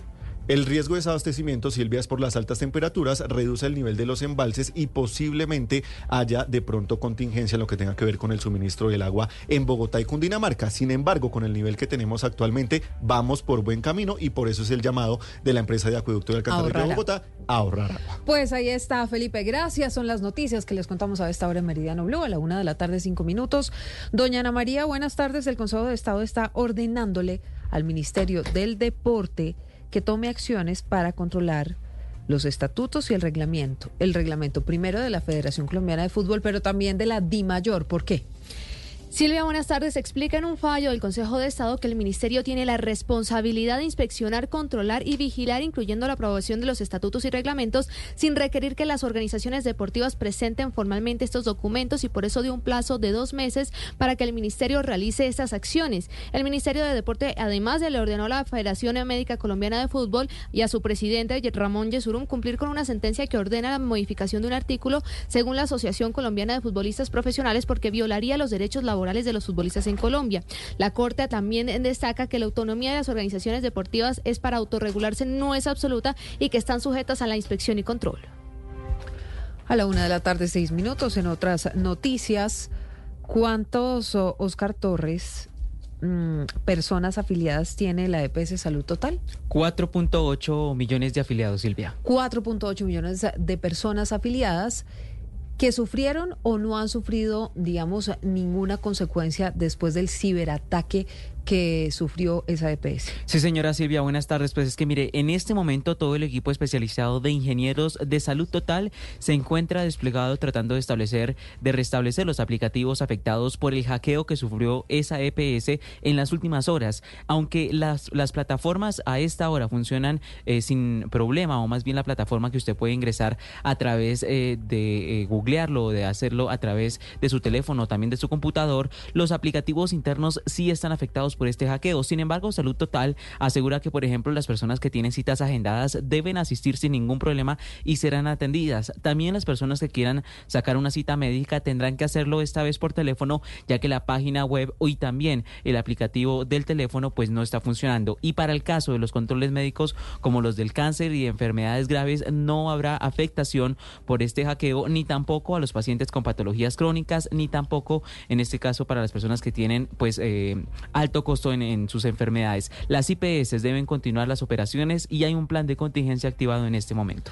Importante porque son, ah, ya lo decíamos, más de cuatro millones y medio de personas afiliadas a esa EPS. Oscar, gracias. Mientras tanto, también les contamos a esta hora en Meridiano Blue que el director de la policía está lanzando y presentando en ah, la localidad de Barrios Unidos, en Bogotá, el nuevo modelo de servicio de policía. Lo van a lanzar en todo el país la primera semana de febrero. ¿De qué se trata, Juan Andrés?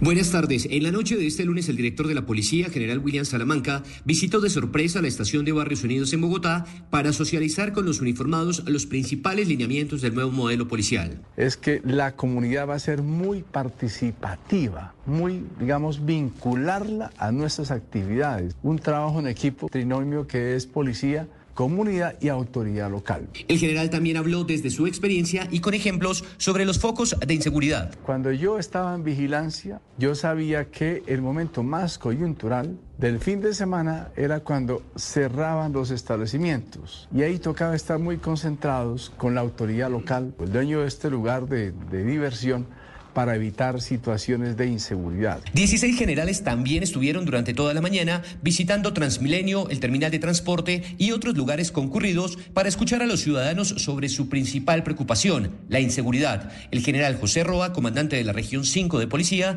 conversó con un conductor de transporte intermunicipal. ¿Qué cree usted que le hace falta para que sencillamente ser más cercanos a usted? Pues hace falta más policía y que esté más direccionado a la seguridad, al fleteo, a la delincuencia, a la delincuencia. A esta hora se reúnen comandantes de policía de todo el país, miembros del gobierno y agencias internacionales para evaluar y ultimar los detalles de este modelo policial que busca que la seguridad ciudadana sea una prioridad nacional. La seguridad ciudadana, que es uno de los temas que más les preocupa a los uh, habitantes de las diferentes regiones de Colombia, de las ciudades principales, sobre todo azotadas por ese tema de la inseguridad. Juan Andrés, gracias. Colombia acaba de reconocer ante la Corte Interamericana de Derechos Humanos su responsabilidad en un caso de personas desaparecidas. ¿De qué caso estamos hablando, Mateo? Buenas tardes. Sí, señora Silvia, buenas tardes. Es un caso que se registró en 1996.